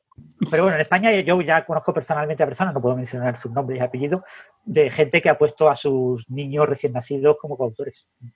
Ah, es nepotismo en la carrera científica. ¿eh? No me lo Porque creo. luego- Pero claro, eh, ¿Sí? no sé si el chaval... Pero eso es legal. a la edad de- es, en principio nadie lo prohíbe. Porque nadie sabe. O sea, a ver, tú pones... eh, eh, yo me llamo Francisco Villatoros y yo pongo el nombre de mi hijo eh, Villatoro como coautor, pues hay dos Villatoros en, en el- en los artículos. ¿Quién va a mirar si esa persona es una persona Pero eso no es ético, ¿no? Tú no pones tu afiliación. ¿Qué, es que afiliación pones a un la bebé? misma de tuya? La tuya. Pero, Pues pero eso no está indexado. O sea, tú, tú Ya, tienes ya. que estar, ¿no? Sí, pero, Pero eso no es ético. se ha hecho. No, no, no, no es ético. O sea, desde el punto de vista científico no es ético, no se debe de hacer, pero hay gente que lo hace y bueno. Bueno, pues, Pues eso indican lleve el tipo de científicos que son. es que Mm. el hijo en su- o la hija en su momento, cuando lleguen a la edad adulta, se conviertan en científicos, sí se convierten en científicos, y se convierten en científicos de esa área de conocimiento, que no usen eso en su currículum, obviamente. Claro, porque No, además Pero de todas maneras, de... qué vergüenza que tu primer paper tuvieses un año, ¿no? Mm. Ya, pues es No, un genio, es un genio. claro. Ahí lo chuli del asunto sería que el hijo o la hija se hicieran ingenieros. Con estas cosas no puedo, de verdad, ¿eh? ¿qué quiero decir? Pero que, que, bueno, que hay gente así patológica, entre comillas, quiero decirte, que hacen cosas éticamente no científicas. O sea, eh, científicamente eso no se debe hacer, ¿vale? Pues el caso es que eh, tuvimos en, en nuestro departamento vino una persona de otro país, que no voy a decir de dónde, que según él tenía publicado, bueno, en su currículum venía que tenía publicados papers de antes de haber nacido. Fíjate. Bueno, pues un genio, un genio absoluto. Sí. Sí, ¿Y no sé, eso cómo lo hizo? Siendo- pues, pues es ridículo, tú te das cuenta que eso no es verdad. Pero, Claro, claro. Claro, o sea, te das cuenta, cualquier persona que mire ese currículum lo ve, pero Pues es porque se apellidaban igual y entonces cogió mm, el paper de, esta, mm, de este científico que realmente publicaba desde hacía años y resulta que, tenía agenció. 150 papers con 23 años. Ya. Oh, Buen descaro. ya te digo, alucinante. Sí. Eso ahora está pasando mucho con Google Scholar. Sabéis que todos tenéis que tener, todos los científicos tenéis que tener Mm. vuestra cuenta bien puesta en Google Scholar, porque eh, bueno, hay todos unos procesos de, de estudio de citas y etcétera, eh, que está haciendo, sobre todo gente aquí de España, ¿no? Con, con Elsevier, ¿no? Con la empresa Mm. Elsevier. Eh, el, el índice Simago y bueno, varios índices eh, bibliométricos se basan en esa información y, y el problema es que la gente no lo actualiza. Entonces, si tú creas tu cuenta en Google Scholar pero no la actualizas, ¿qué pasa? Que eh, Google de manera automática te añade todos los artículos que tengan tu mismo nombre. Entonces, si son artículos en los que no aparece el ORCID, eh, pues automáticamente te los añade. Y entonces tú tienes que purgar, tú tienes que purgar Ah. tus artículos. Bueno, pero vosotros no pusisteis los dos apellidos con un guion o algo así, o solo pusisteis el primero.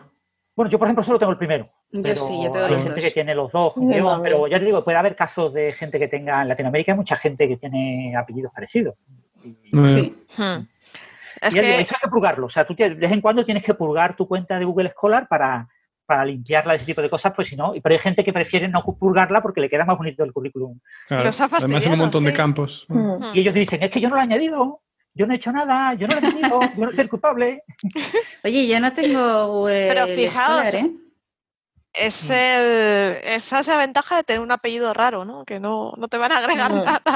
Es como, Bueno, Sandra, cuando eh, ya- ahora mismo no es obligatorio. Ahora mismo las universidades nos obligan a tener Ur- ORCID, por ejemplo. Sí, no el ORCID sí lo tener- tengo, para los Ah, artículos y sí. todo lo tengo, pero Sí, pero no obligan a tener otras cosas. Eh, eso se está usando no. por mucha gente. Hay gente que se queja mucho en eso, ¿no? De que todos deberíamos de tenerlo y, y cuidar nuestro Google Scholar. Bueno, eh, José, a mí ya me cuesta a veces seguir el Twitter. Mira, llevo como tres semanas metiéndome como 10 segundos a Twitter. Es que lo de las redes sociales me cuesta mucho, pues esto aplicado a la ciencia me cuesta más. Sí, No, yo que- desastre. Así hay que muchas para- herramientas. Entonces tú no sabes qué herramienta va a durar, ¿no? Entonces, ¿qué duración va a tener Google Scholar? Pues Eso no sé. es. Lo mismo, Bueno, por ser de Google, va a ser algo eterno y vamos a tener décadas. O, no, o fijaos en Google Plus, ¿Qué es Mm. eso? o sea, el, en la red social de Google, sí. Murió Es que antes. era algo parecido a Facebook, pero de Google, ¿no? Algo así, ¿no? Sí, Sí. iba con Y- burbujitas, era, murió. era curioso, murió. Murió un año, un- eh, de hecho fue el año pasado, ¿no? Algo así. No, es que no, lo puede tener todo Google, a ver, es que claro, menos mal. No, bueno, pues decidieron no mantenerlo, entonces... Eso es lo que tú piensas, a, Hugo. A la gente que estaba en Google Plus, eh, había gente que, que tenía miles de tenía cuenta. escritas y yo también tenía cuenta, pero yo lo usaba un poquito, solo para divulgar lo que hacía en mi blog. Pero eh, en un momento se murió la plataforma y te dijeron, te la puedes guardar y tú ya haces con esa información lo que tú quieras. Y si no te la guardas, te la borramos y ya está. Pero esto ha desaparecido. Y, Mm. y mucha gente pensaba que por ser de Google iba a ser algo eterno, ¿no? Hmm. De hecho, yo tenía y tenía un seguidor eh, que era Peter Norvig, el, el Mm. del libro de inteligencia artificial, y era muy majete. Por ejemplo, no sé si sabéis lo del DOI. El DOI estuvo, eso fue hace Sí. como tres años, así, que estuvo como una semana o 15 días sin existir, porque no pudieron pagar el Mm. dinero para el dominio de la web y no sé qué rollo, y necesitaban financiación. y desapareció el DOI. ¿Ah, sí? Sí, o sea, el DOI no funcionaba. Y- Pues es, es la cosa más útil del mundo, Claro. porque... Pero eso lo paga la gente. Entonces, como viven de, de- Pero eso lo paga alguien, concretamente, Paga de su privada. Sí, gente privada, gente que da dinero para que le descuenten de Hacienda. En Estados Unidos es muy habitual eh, ese tipo de, de financiación. Sí, y, y reparten su dinero en diferentes organismos mm, sin ánimo de lucro que hacen cosas interesantes para... sí mi, mi tesis doctoral, de hecho, viene financiada por un proyecto, so- son proye- es una fundación que lo que hace es financiar proyectos de alto riesgo, que a lo que se dedica, bueno, es a financiar proyectos de los que no se tiene ningún tipo de conocimiento previo, porque normalmente tú aquí cuando pides un proyecto necesitas Sí. tener ciertas bases eh, en las que pues tú puedas eh, basar tu conocimiento. Mm. Pero cuando tú no conoces casi nada de un tema en concreto o no se ha investigado nada en eso más concretamente, pues estos proyectos de riesgo es muy difícil que te los financien. En mi tesis doctoral, por ejemplo, eh, que, que es precisamente en una coinfección de un, del virus del HIV y un parásito, que es Mm. Schistosoma mansoni, eh, no, no hay nada publicado. Y entonces eh, era muy difícil y está financiado por una, Mm. por una organización eh, de Estados Unidos. Oye, Pero yo digo, eso pasa. Entonces, este tipo de cosas que a veces uno piensa que van a ser eternas, porque no sé, uno tiene como la sensación de que, de que esto debe ser muy barato y muy gratis y no sé qué. Lo que pasa es que después estas organizaciones crecen y tienen edificios, tienen oficinas, Mm. tienen personas viviendo de eso y, y te encuentras con que con- si no tienen el dinero mínimo no pueden sobrevivir y lo cortan. Todo es efímero al final. sí, como este programa, que ya se nos ha llegado el tiempo de despedirnos. Hemos contestado Pues- pocas preguntas, pero bueno, hemos dialogado, hemos tertuliado. No y- sí, sí, no, sí. hemos hablado mucho de ciencia. Sí, Sí. nos lo hemos pasado muy bien hablando de ciencia, que eso es lo importante. Y espero que los oyentes pues lo hayan pasado bien también y que les haya gustado. Eh, pues nada, vamos a irnos despidiendo. Tenemos cinco minutitos, así que vamos a hacer una rondita. Patri. Vamos Eh, a yo, hablar. eh, O Patri, Francis, quien quiera. Francis, Eh, venga, Francis. Venga, Francis. Pues nada, yo soy Francisco Villatoro, soy profesor de la Universidad de Málaga, tengo un blog, La Ciencia de la Luna Francis, que os recomiendo a todos leer, a ver si lo actualizo más, que lo actualizo últimamente poco. Poco y- dices, pero sí, y cada nada dos más, por me podéis tres. escuchar en Coffee Break y en dos o tres cosas más.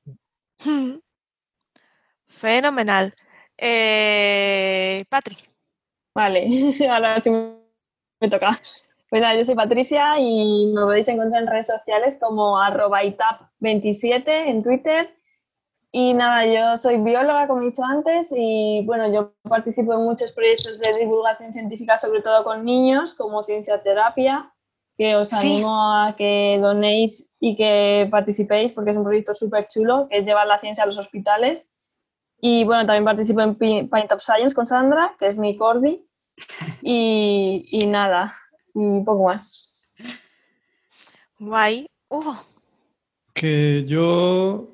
Claro, es que la red las lleva clara, pero bueno, somos Covalmentes, tenemos un podcast de química y neurociencia, también en podcastina, claro, que se llama Mentes Covalentes. Y luego en Hmm. redes somos Covalmentes. Y mola mucho. Gracias.